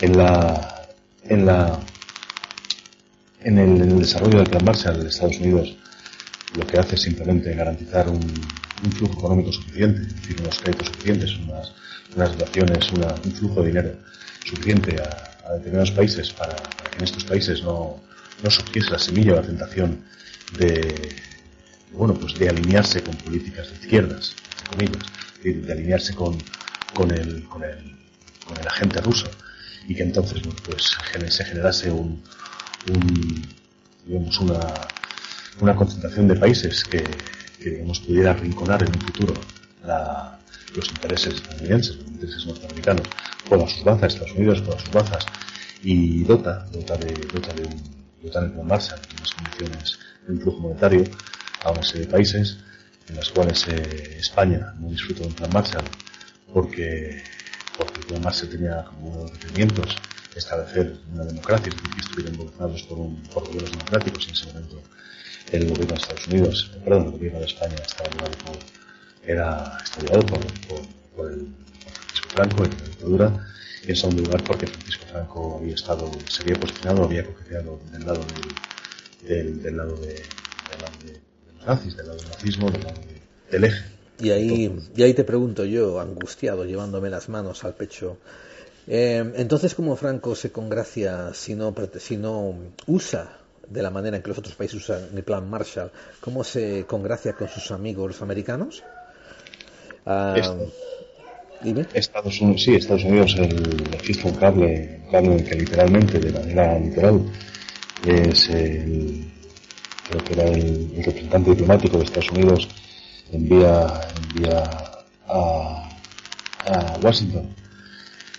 Envía, envía su superior en Washington le dice que España, que España literalmente, de manera literal, dice, cita que España era, creo, creo que eran estas palabras, que era, que era insignificante a nivel ofensivo, que era, y que era completamente incapaz o irrelevante a nivel defensivo, es decir, que no era capaz, no suponía ninguna amenaza para, atacar a nadie, y que por supuesto era completamente incapaz de defenderse. Esto, esto se hizo justo, justo acabada la, la guerra mundial, la guerra civil, en una situación en la que España pues simplemente tiene un valor estratégico, un valor estratégico por su posicionamiento. ¿Qué es lo que hace Franco después? Que empieza a mal vender terreno español a los americanos para que empiecen a poner bases a de diestro y siniestro. La situación económica española es una situación económica bastante precaria, necesita una inyección de capital, una inversión, una inversión que llega de una forma lenta, pese a que, pese a que el salario español es uno de los más bajos de Europa, llega de una forma lenta y en esta forma lenta necesita, necesita el apoyo de, apoyo económico de, terceros. Estados Unidos eh, aprovecha, aprovecha, aprovecha muy bien y juega muy bien sus cartas. Y lo que hace es eh, tocar, digamos, eh, entre comillas, financiar, que es muy diferente el plan Marshall, es financiar a cambio de, es decir, entregar, entregar una, una, una cantidad presupuestaria, es decir, entregar financieramente, financieramente un, un desahogo para a cambio de el alineamiento el alineamiento de España para con los intereses norteamericanos. En este caso las bases militares, o en este caso la, la, entrega de fondos para que estos fondos fueran utilizados en, en, recomprar, es decir, en comprar a su vez el stock de determinadas materias primas, como podrían ser, por citar, como podría ser desde trigo hasta, hasta arroz, puede ser desde, desde trigo hasta cualquier materia prima, es decir, comprar el excedente de, grano, por ejemplo, comprar el excedente que tenía Estados Unidos, que fuera España, con el dinero que te da, que te doy a ti, tú no vas a comprar el excedente que tenía Estados Unidos. Entonces lo que se produce es muy diferente. El crecimiento, la, la ayuda que hace, que se hace en este caso desde una potencia como Estados Unidos España, es radicalmente, supuestamente diferente a la, la ayuda que se recibe desde el plan Marshall por, por, parte de otros países europeos. El, con la ayuda que se, que España, que, perdón, que Estados Unidos eh, otorga a España, lo que hace es garantizar una, un alineamiento, una dependencia, de generar una economía satélite, que en este caso española, generar una economía satélite a favor de los intereses de una potencia, es decir, para el norteamericano juega muy bien sus bazas y se garantiza una economía que, que de una forma u otra pues es, es, sirve o por lo menos no va a estar, no va a estar opuesta, es decir, es una economía que conviene, una economía dependiente, una economía pues casi casi en régimen de, de tutela, aunque esta tutela sea una tutela indirecta, muy lejana en régimen de tutela, con lo cual pues te garantizas un peón que juega a tu favor. El, la, la, la, de dependencia en modo alguno fue, fue tan, tan estricta ni tan cercana como lo fue con, con, con, Europa, a la cual pues se le tuvo que animar mucho más para dar un plan marcha en el cual pues no se pedía en el corto plazo nada a cambio. Con el paso del tiempo fue la integración en un bloque, en un bloque, en un bloque atlántico, un bloque militar, un bloque, un bloque político, como es la OTAN, con contribución con el Pacto de Varsovia, etcétera, etcétera. Pero el, es necesario destacar que, que, la ayuda económica que prestó Estados Unidos lo hizo, con, lo hizo, se hizo con contraprestaciones, con contraprestaciones que exigían, por supuesto, una, una, un, bueno, pues una supeditación, una subordinación, una dependencia, una relación de, de, de deuda para con, para con un país, España, para con otro país que es económicamente mucho más fuerte como Estados Unidos, con lo cual, pues, eh, condiciona, condiciona y bastante, como condiciona para cualquier economía una situación de dependencia o una situación de, una situación de deuda, de estar, de estar continuamente en la necesidad de, de devolver o agradecer. Claro, claro, y estoy muy de acuerdo con tu análisis. Em, déjame. Bueno, pensaba que ibas a ver tú. vale, sigo yo. no, no, no, no, sí iba a decir, estoy muy de acuerdo con tu análisis, eh, lo que pasa es que tenía el botón de mute. estoy muy de acuerdo con tu análisis y me encanta. Ahora, eh, ya te he estado consumiendo demasiado tiempo, estamos sacándonos a la hora de aquí y yo sé que tienes otras cosas que hacer, pero eh, hay unos cuantos puntos que quiero, quiero que tú nos regales con un poquito con tu con tus ángulo de visión y con tus perspectivas. Em, todo esto que ocurre en Estados Unidos en el, dos, en, el, en el año 1930 y esto que ocurre en España en el 2008, ¿tú crees? mi, mi, primera pregunta y, intenta intenta atenerte a la pregunta es ¿tú crees que el gobierno para poder ejecutar sus funciones de una manera eh, ética el gobierno debiese de brindar cualquier economía para que estas crisis no se expandan de la manera en que se expanden? Es obligación de cualquier, de cualquier grupo social que se organiza, que se organiza en una forma en la cual pues adquiere, adquiere una forma de Estado. Es decir, ser representantes para que estos representantes, en función de sus méritos, sus capacidades, no lamentablemente la, realidad. Esto es simplemente teoría, está muy lejana lamentablemente de la realidad pues es, es obligación de un Estado eh, establecer los medios o las, el entorno, el escenario necesario para, para aislar, para, para garantizar la, la, mayor resiliencia ante una situación en la cual pues, pueda perjudicar a esta sociedad a nivel económico, a nivel, a nivel socioeconómico, que pueda verse contagiada, pues eh, pueda verse afectada por, por, por motivos, por motivo que fuera bien interno o bien externo. La, la, necesidad de dotar, dotar eh, por parte de un, perdón, por parte de un gobierno tiene que estar regida siempre por, por una, denominación de un común, un común o un interés público, es decir, eh, intentar, eh, intentar favorecer a una mayoría.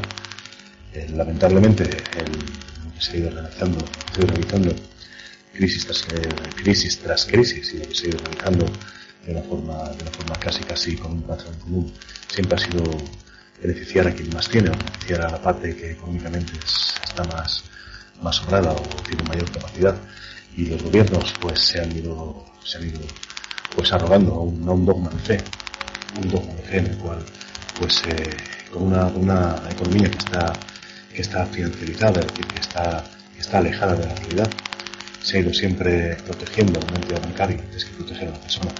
Se ha protegido, se ha preferido dejar, dejar caer a las personas y rescatar a, autopistas, a, rescatar a un trozo, un trozo de, de camino asfaltado porque están ostentados por una empresa privada que, exige un beneficio, se ha preferido regular para, para evitar que, que, se pudiera generar que se pudiera generar con, con el equivalente a España, que, que, España que España no es sino el pues podríamos hacer un civil un poco infantil pero no alejado de la realidad.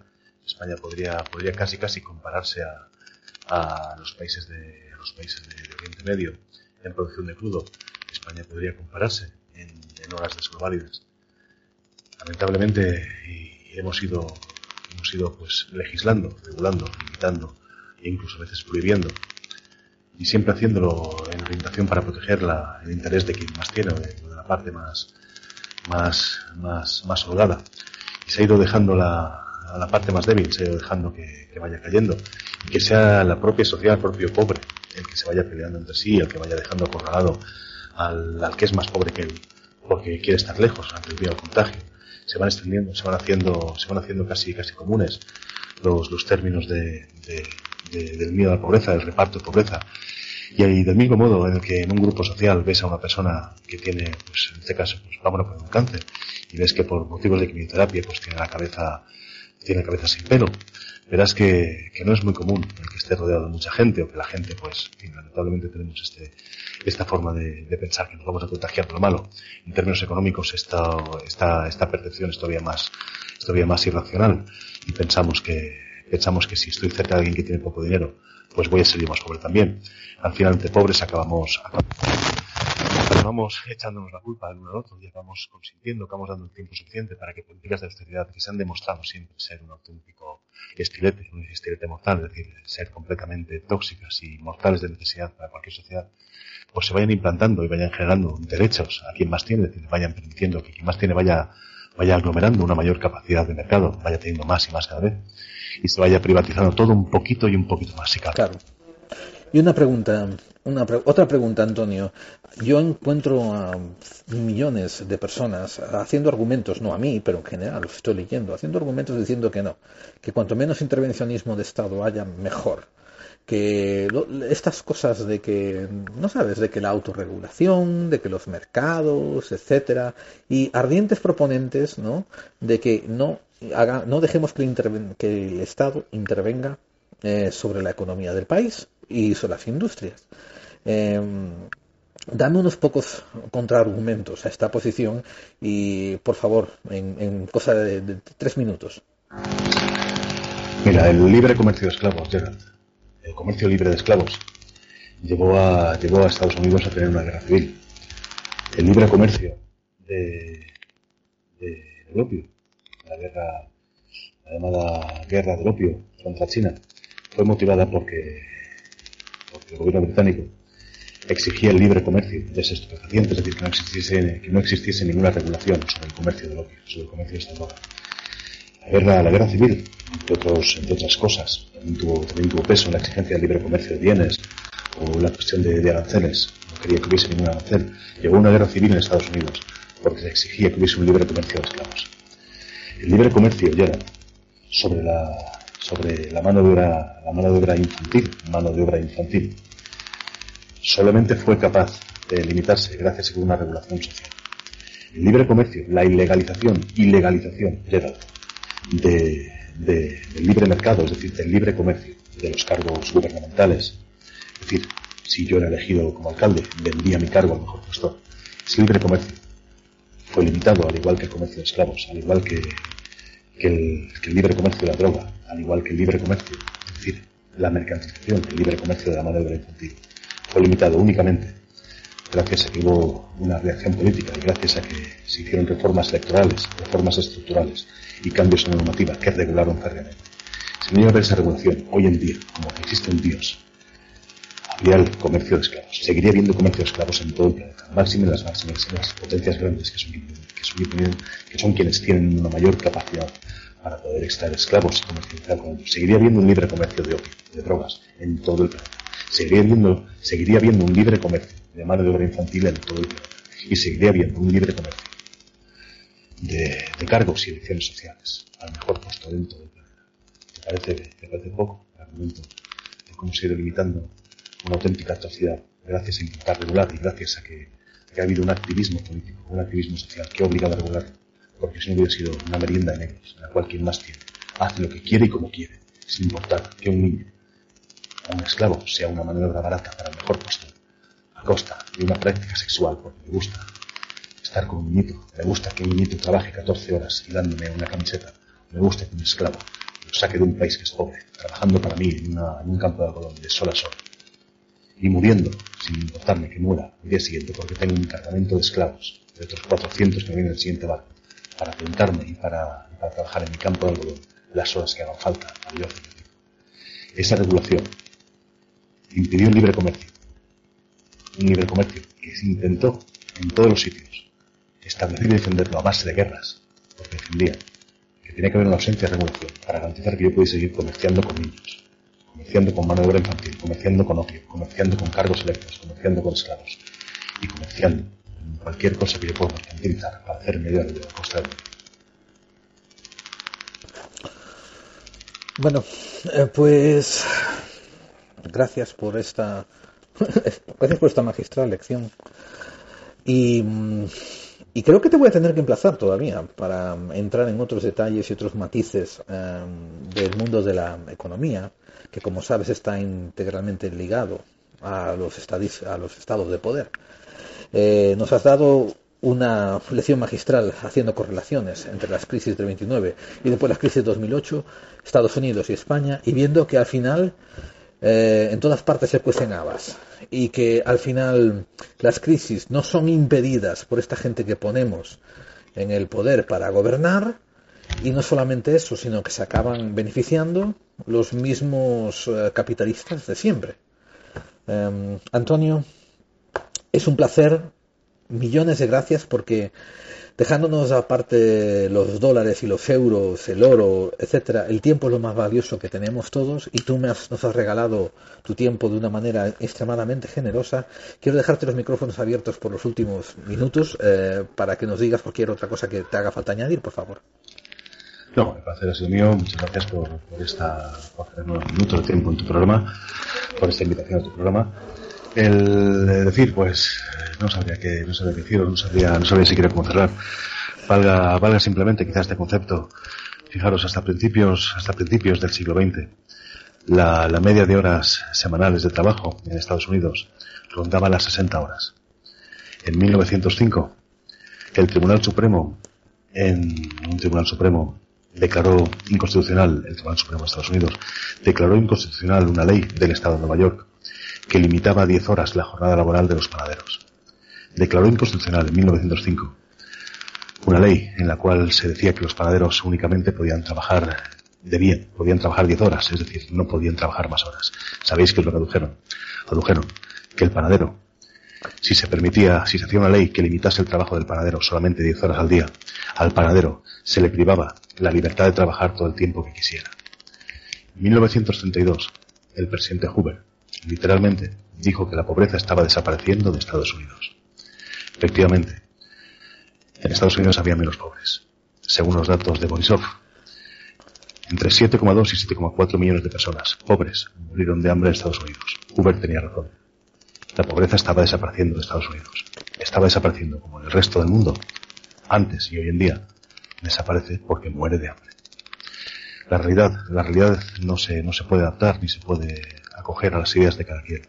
La realidad, la realidad es lamentablemente un espejo en el cual muchas veces sentimos asco y miedo al mirarnos porque tenemos el vértigo de saber que de una forma u otra nos engulle y somos incapaces ni siquiera, ni siquiera de, de lidiar y de levantar los ojos para mirarla frente a frente. Ya. Y, y con esto, esto vamos a cerrar el espacio porque, porque bueno, brillante. Muchas gracias Antonio y recordad eh, doble cara, el programa que nosotros recomendamos, estamos suscritos y Espérate. Si estás diciendo algo no te escucho nada, tienes el micro apagado. ah qué bueno, sí, tiene razón. Ah, Gracias, eh, bueno, muchas gracias Antonio. Ha sido una, ha sido un comentario que, que llega a cualquier persona que tenga un poco de sensibilidad, te llega al alma. Y, y gracias, gracias por tu tiempo. Recordad amigos, doble cara con Antonio Mayor, eh, lo podéis escuchar por iVoox y os voy a dar más datos del programa ahora a continuación. Pero primero este, esta pausa musical y ya volvemos aquí en clave 45, donde tanto tú y yo sabemos que las conspiraciones existen y como Antonio nos está explicando están ahí para joderte la vida. Y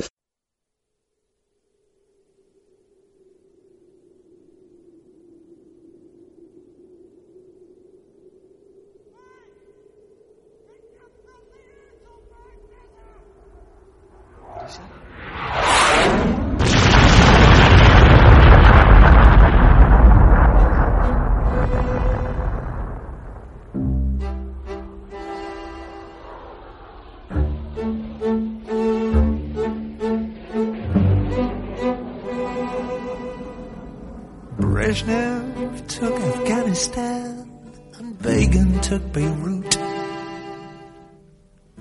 Galtieri took the Union Jack. And Maggie, over lunch one day, took a cruiser with all hands, apparently to make him give it back. Take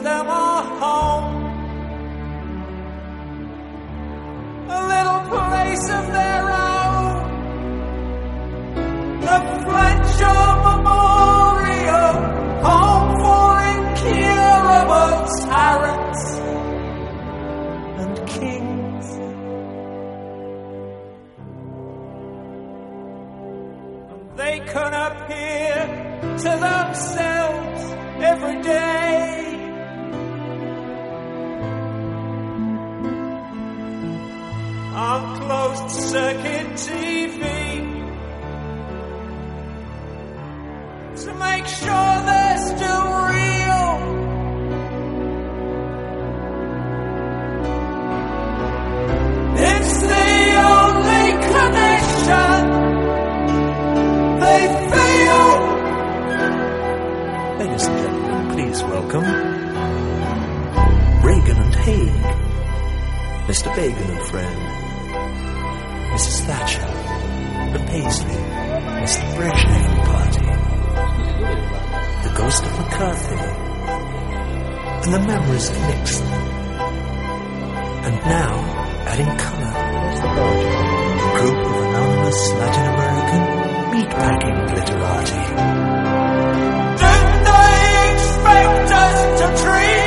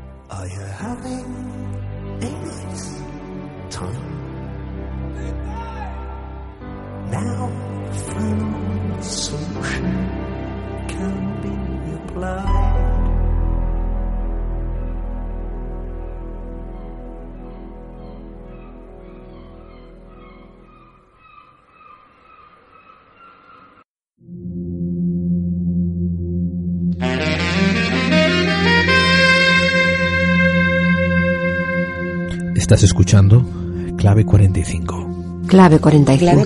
Clave 45. 45. Porque las conspiraciones Las existen. Porque las existen. conspiraciones. Porque las conspiraciones Porque las existen. Porque las conspiraciones existen.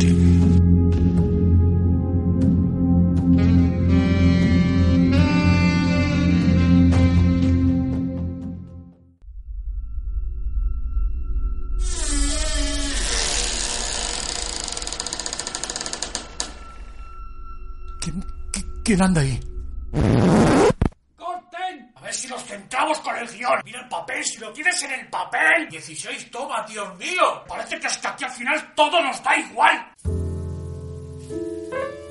Ya sabes, si quieres hacerlo bien a la primera, todo nos da igual.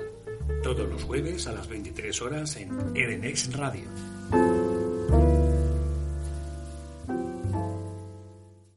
De su álbum The Final Cut nos llegó estas dos canciones de Pink Floyd, porque aunque muchos no lo sepan, bueno, no creo que muchos, pero aunque alguna gente no lo sepa, son dos canciones. La primera se titula Get Your Filthy Hands Off My Desert, which, la cual se traduce por Saca tus asquerosas manos de mi desierto. La segunda canción es el Fletcher Memorial, y es una canción donde habla de agarrar a todos los políticos, todas las cabezas de Estado y meterlas en un asilo donde puedan jugar a esos juegos de poder que a ellos tanto les gusta. Porque, a final de cuentas, son una panda de inútiles para la población. Y yo no sé si os habéis enterado mucho, pero estos podcasts, estos programas, son, suelen ser pregrabados.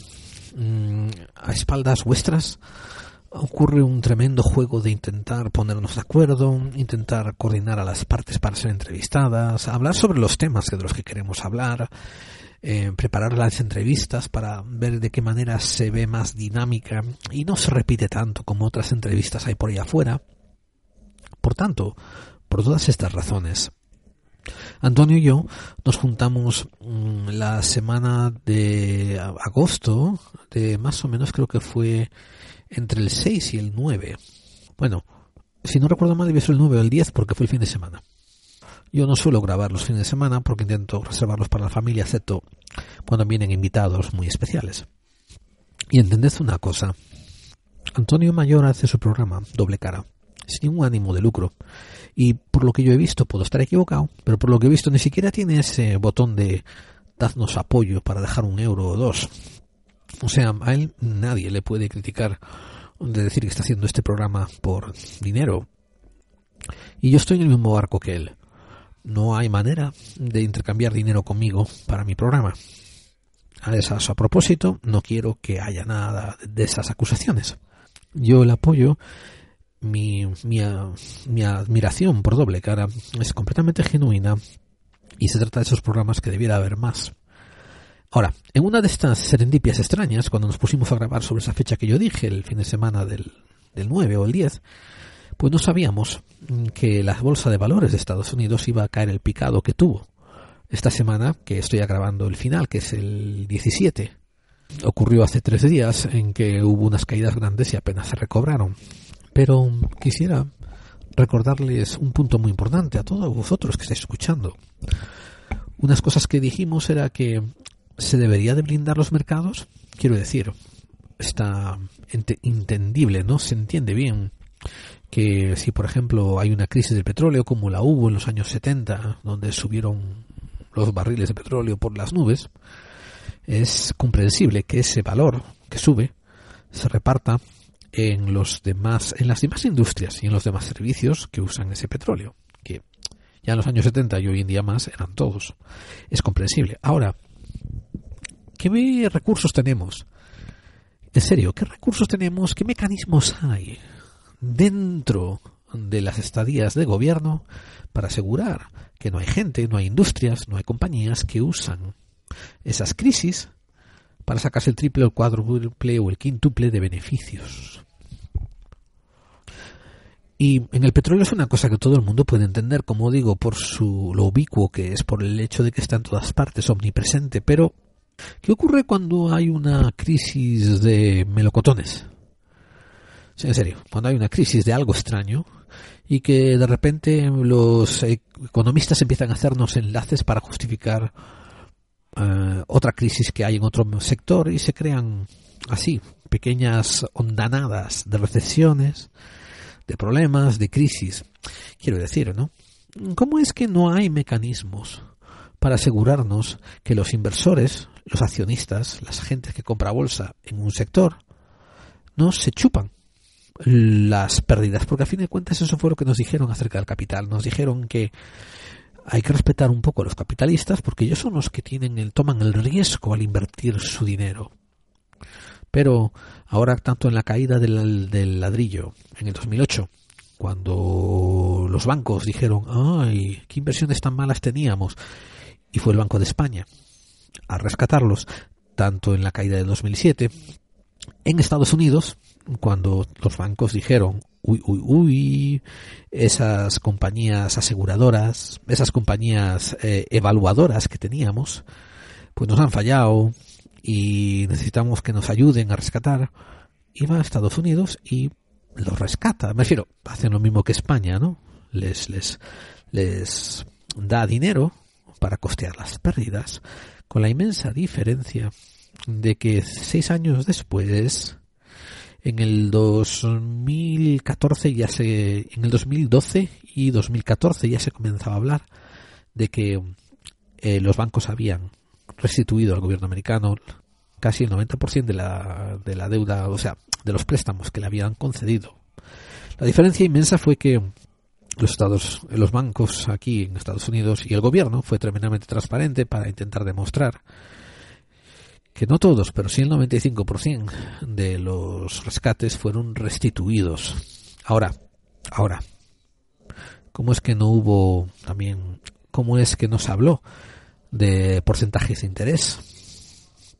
Porque si hubiese que incluso la Reserva Federal, la Reserva Federal Americana, alguna gente de ustedes ya lo sabe, pero otros esto le va a sonar asombroso. Eh, la Reserva Federal, que es la que regula el flujo de la moneda en Estados Unidos, es una organización privada regida por 12 o 13 compañías bancarias. No tiene nada de federal y no tiene nada de reserva. Y no estoy siendo sarcástico, lo digo para que ustedes, los que no lo sepan, para que lo sepan. No tiene nada de federal, no tiene nada de gubernamental. Y cuando algún presidente, algún ministro de, de, comercio, algún ministro de economía dice, por favor, hace falta abrir el grifo y imprimir más dólares, resulta que esto es lo equivalente a pedirles un préstamo a esta organización. Y ellos lo van a hacer con intereses. ¿Me entienden? Ellos van a abrir el grifo con intereses cobrándole al gobierno intereses por imprimir moneda lo cual es algo bastante contradictorio a los estatutos de constitución de los Estados Unidos. Pero esa si quieren puede ser otra discusión que podemos dejar por otro día, de la misma manera en que también es un poco contradictorio contra los estatutos de constitución españoles que hay el delegar la economía a Europa. Ojo, y sobre todo delegándola de la manera en que se delegó, porque si el pueblo es soberano, uno hubiera pensado, estoy diciendo esto porque en la Constitución del 78 se pone que el pueblo es soberano. O sea, que ni siquiera el jefe de Estado, que es el rey, eh, está por encima del pueblo. De hecho, el rey en teoría tiene que responderle al pueblo porque la soberanía, la constitución, el derecho a regirse del país está en el pueblo escrito por la Constitución. ¿Cómo es que ahí se delega el regimiento de la economía y el mantenimiento de su moneda a, Europa? ¿Eso no es anticonstitucional? Bien, pues puedo asegurarles que hablando con amigos que están eh, trabajando, bueno, perdón, conocidos, eh, dejémoslo así, que están trabajando en diferentes empresas que ejecutan evaluaciones, evaluaciones económicas. Hay un tipo de, industria aquí en Estados Unidos donde cuando la compañía A quiere comprar a la compañía B, pues contratan lo que se llaman unos evaluadores que hacen unas investigaciones que no se lo cree ni, ni el mejor detective del mundo. Y, mm, y eso, y, y, y, con esa información que ellos averiguan a través de esas investigaciones, justifican los precios y justifican los tipos de, de, saldo que van a hacer y los tipos de oferta que van a hacer para esa compañía. Y ustedes dirán, ¿cómo? Si yo tengo compañía B y yo la quiero vender por 20 mil millones de dólares, pues ese es mi problema. Pues créanlo o no, no funciona así tampoco el mundo, amigos. Por ejemplo, si usted es una compañía pública, y esto quiere decir que tienen acciones en la bolsa, y ustedes se deben pues a accionistas, y viene la compañía A y les dice que quieren comprar su compañía por 5 millones de dólares, aunque ustedes creen que vale 20, y le ha estado cantando esa canción a los accionistas, ¿eh? los accionistas son la gente que les ha dado parte de su dinero para mantener, para continuar con su compañía abierta. Pues la compañía A que va a comprarte por 5 millones a pesar de que tú dices que quieres 20 y porque tu compañía vale 20, pueden enseñar papeles demostrando tu deuda, demostrando eh, tus, tu bajada en ventas, demostrando que tu producto es inferior, demostrando que mañana se va a abrir una compañía que va a competir contigo y lo va a hacer mejor. Y probablemente te va a hundir o te va a comer el 50% de tu ganancia. Y te dicen que si tú no aceptas esta compra, le van a pasar esta información a tus accionistas, que se van a echar para atrás y van a retirar todas las acciones de tu empresa y te vas a quedar con el culo al aire. Esto ocurre. Y hablo de que yo lo he visto en primera persona. Yo he trabajado con gente que se dedica a hacer estas cosas. Es, es el mundo de las finanzas.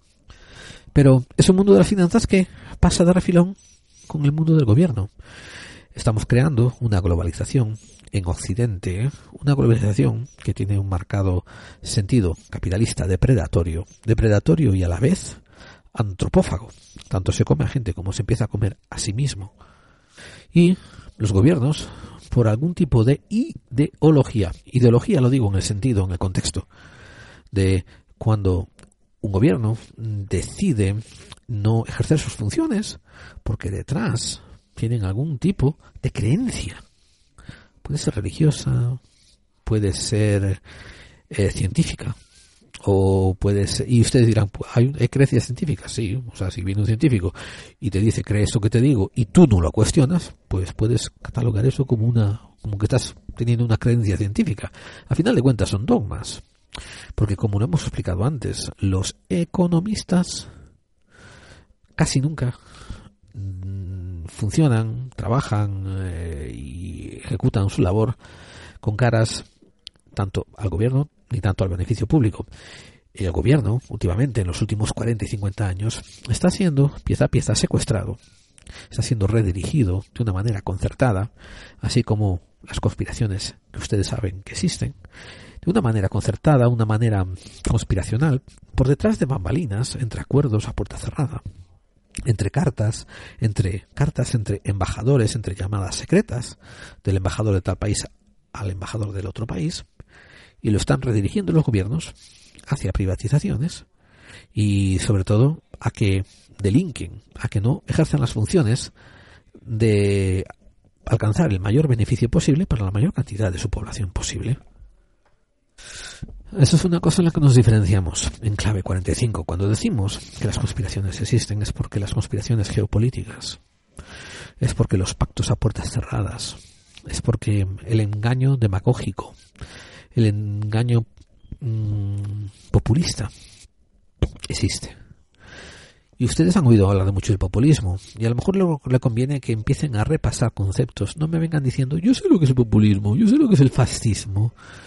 La mayor parte de las veces cuando dicen eso, la mayor parte de las veces están equivocados. O sea, hablo en general. Nunca nos conviene, nunca nos va mal dar repaso a estos conceptos. Y, y populismo es cuando una persona, dentro de un ámbito político, vende y te dice y promete lo que la mayoría de la gente quiere oír, cuando él tiene la intención, él o ella tiene la intención de no hacerlo o hacer algo opuesto a eso. Eso es populismo y no demagogia. Demagogia es cuando dices cosas porque sabes que la mayor parte de la gente la quiere oír, pero la demagogia puede ser buena o puede ser mala. Si la demagogia va seguida de acciones, pues excelente. La demagogia tiene ahora una mala reputación, ¿qué quiere decir, no? Que tú vas a hablar, vas a tener mucha boquilla, hablar de lo que la gente quiere oír, pero después no vas a hacer nada. Y eso, en teoría, tampoco es, eh, bueno, puede que sea demagogia o no, quizás haya que re revisar esas definiciones nuevas. Pero amigos, mientras tanto ustedes tienen algunas herramientas como doble cara. Tienen alguna gente que le ayuda a tener otras tendencias como Antonio Mayor, que les ayuda a ver un concepto un poco más grande. Yo aprovecho este momentito para hacer una pequeñísima, pequeñísima, pequeñísima aclaración. Yo, a conciencia, no soy partidista en España. Y en Estados Unidos, no sé, quizás sí, quizás no. Os explico. En España yo no soy partidista, porque yo no creo en lo que se llama una monarquía parlamentaria como un buen ejemplo de democracia. Sé que esos que acuden a esos bares franquistas, a esos que les encanta andar con la bandera roja igualda con el aguirucho, eh, todos estos que gente son de extrema derecha, ¿no?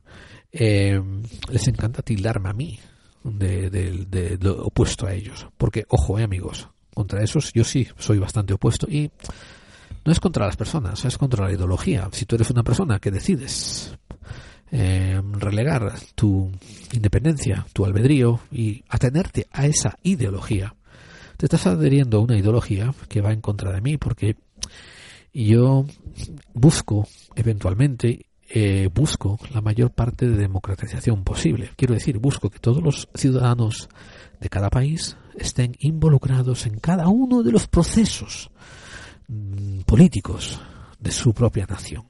Y esa sería una verdadera democracia, que mucha gente dice es una utopía. Yo digo es un hecho que ha fallado en ser llevado a la realidad pero que ojalá que ocurra algún pronto, algún día pronto para que podamos evaluar si es una utopía o no. No lo creo. Yo creo que todos los ciudadanos tienen la obligación de eh, estar educados, tienen el derecho también a recibir los medios para educarse y después con educación, ¿eh? una vez educados, con educación, con conocimientos, deben de participar en el discurso y en el futuro político, o sea, en el futuro social de a dónde van a dirigir su comunidad. Y hay muchos métodos. Ahora, yo opino que la monarquía parlamentaria es solamente una consecución del existente fascismo, del existente franquismo que hubo anteriormente. Y no lo veo como un sistema de democratización eh, válido. Y sobre todo esto lo estoy juzgando a 40 años después de su ejecución.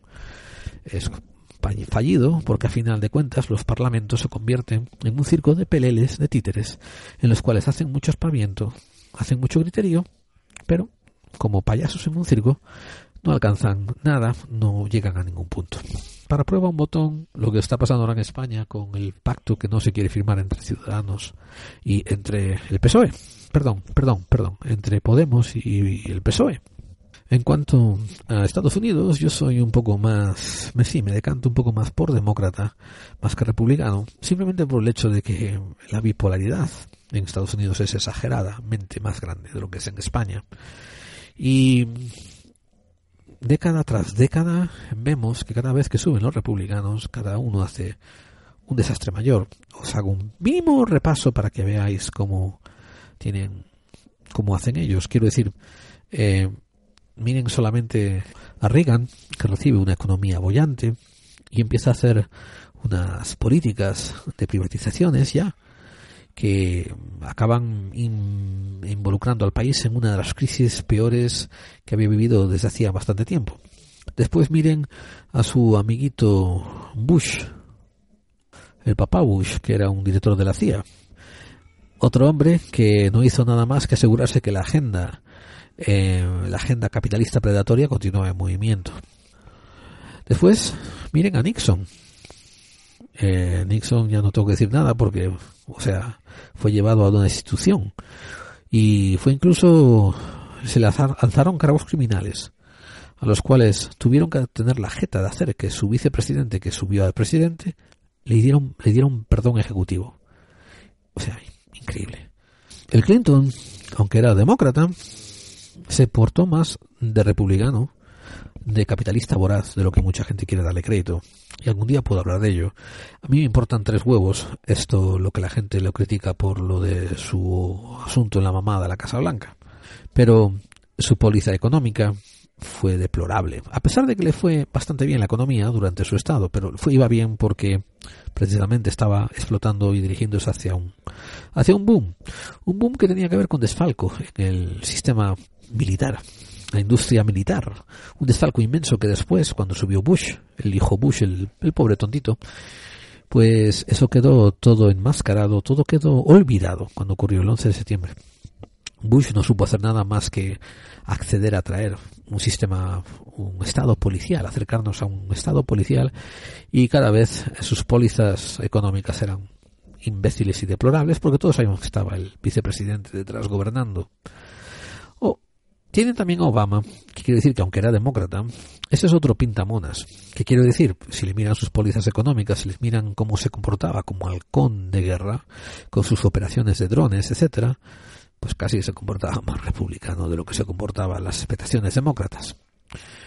Y ahora tenemos al tonto de lava del Trump, que no solamente como persona, no como individuo es deplorable, sino que para colmo trae toda esa esa falta de ética, esa falta de equilibrio lo trae a la Casa Blanca y un montón de enajenados americanos, porque cada país tiene lo suyo, ¿no? Pues le están bailando el agua.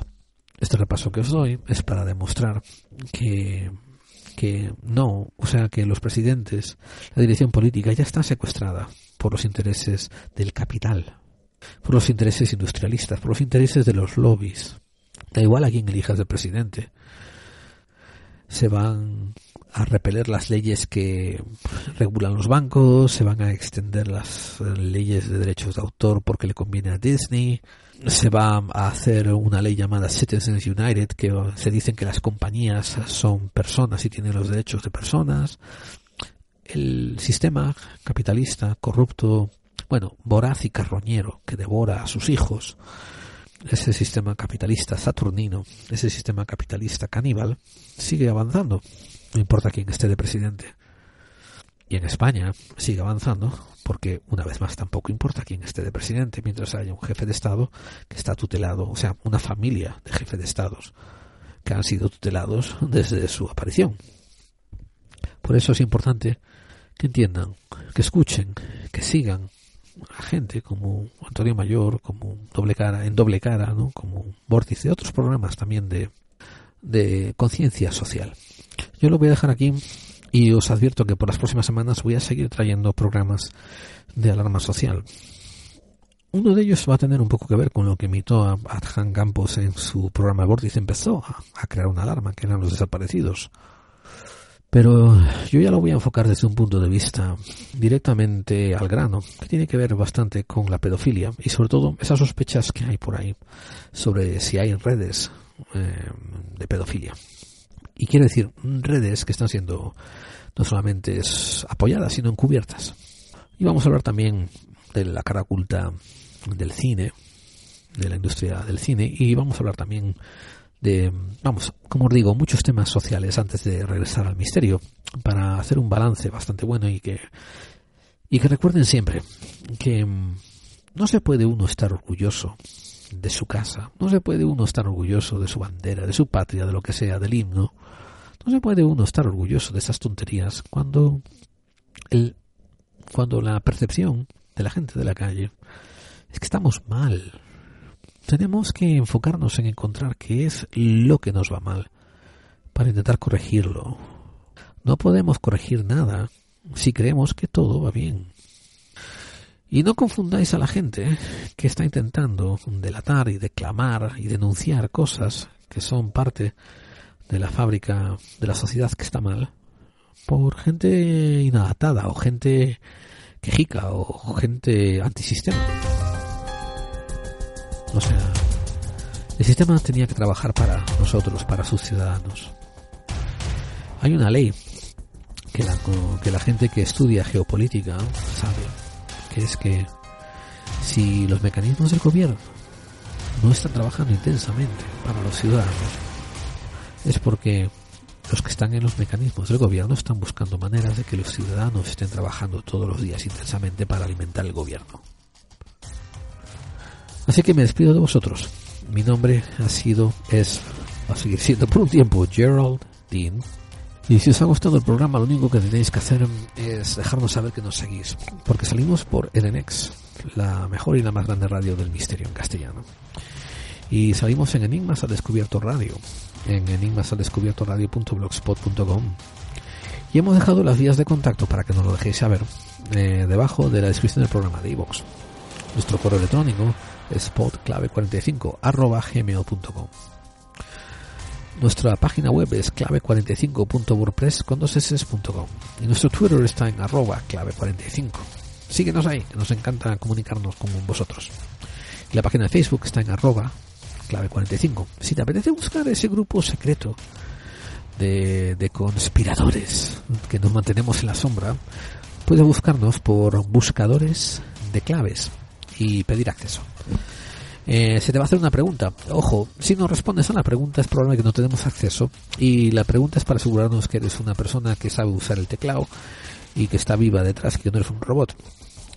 Quiero también comentaros que tengo, tenemos página de YouTube y tenemos Evox, pero dentro del grupo de buscadores de claves en clave 45 hay una función que es invitar a todos tus amigos a unirse al grupo.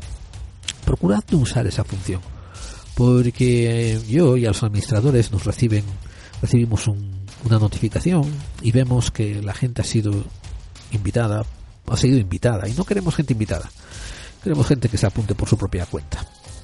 Lo que suele ocurrir cuando viene gente invitada es que después van a estar perdidas y dicen, ¿por qué estoy recibiendo notificaciones de este grupo tan raro? Y vamos, no encajan. Ahí hay que entrar por tu, hay que entrar por tu pie. Y bueno, y ya que estamos hablando de eso, mira, eh, estoy mirando y el grupo ahora cuenta con 1255 miembros. Seguimos creciendo, otra gente sigue yendo, pero bueno, en fin, Eh, buenísimo. Pero también hicimos unas promociones a, a moderadores. Tenemos ahora a Domingo Naranjo también, a Ronald, a Ronald TN, nuestro, nuestro amigo de Guatemala. Tenemos a Carlos Dueñas, que sin avisarle lo pusimos de moderador. Y después también sigue Quique Zar, nuestro, bueno, un gran hermano. Así que va a haber más gente moderando y, y eso, y administrando y haciendo posts y tal, y, y bueno, vacilando con vosotros. Eh, eso es todo amigos. Espero que os haya gustado y nos vemos, nos oímos la próxima semana en Clave 45, donde tanto tú y yo sabemos que las conspiraciones existen. Hasta pronto.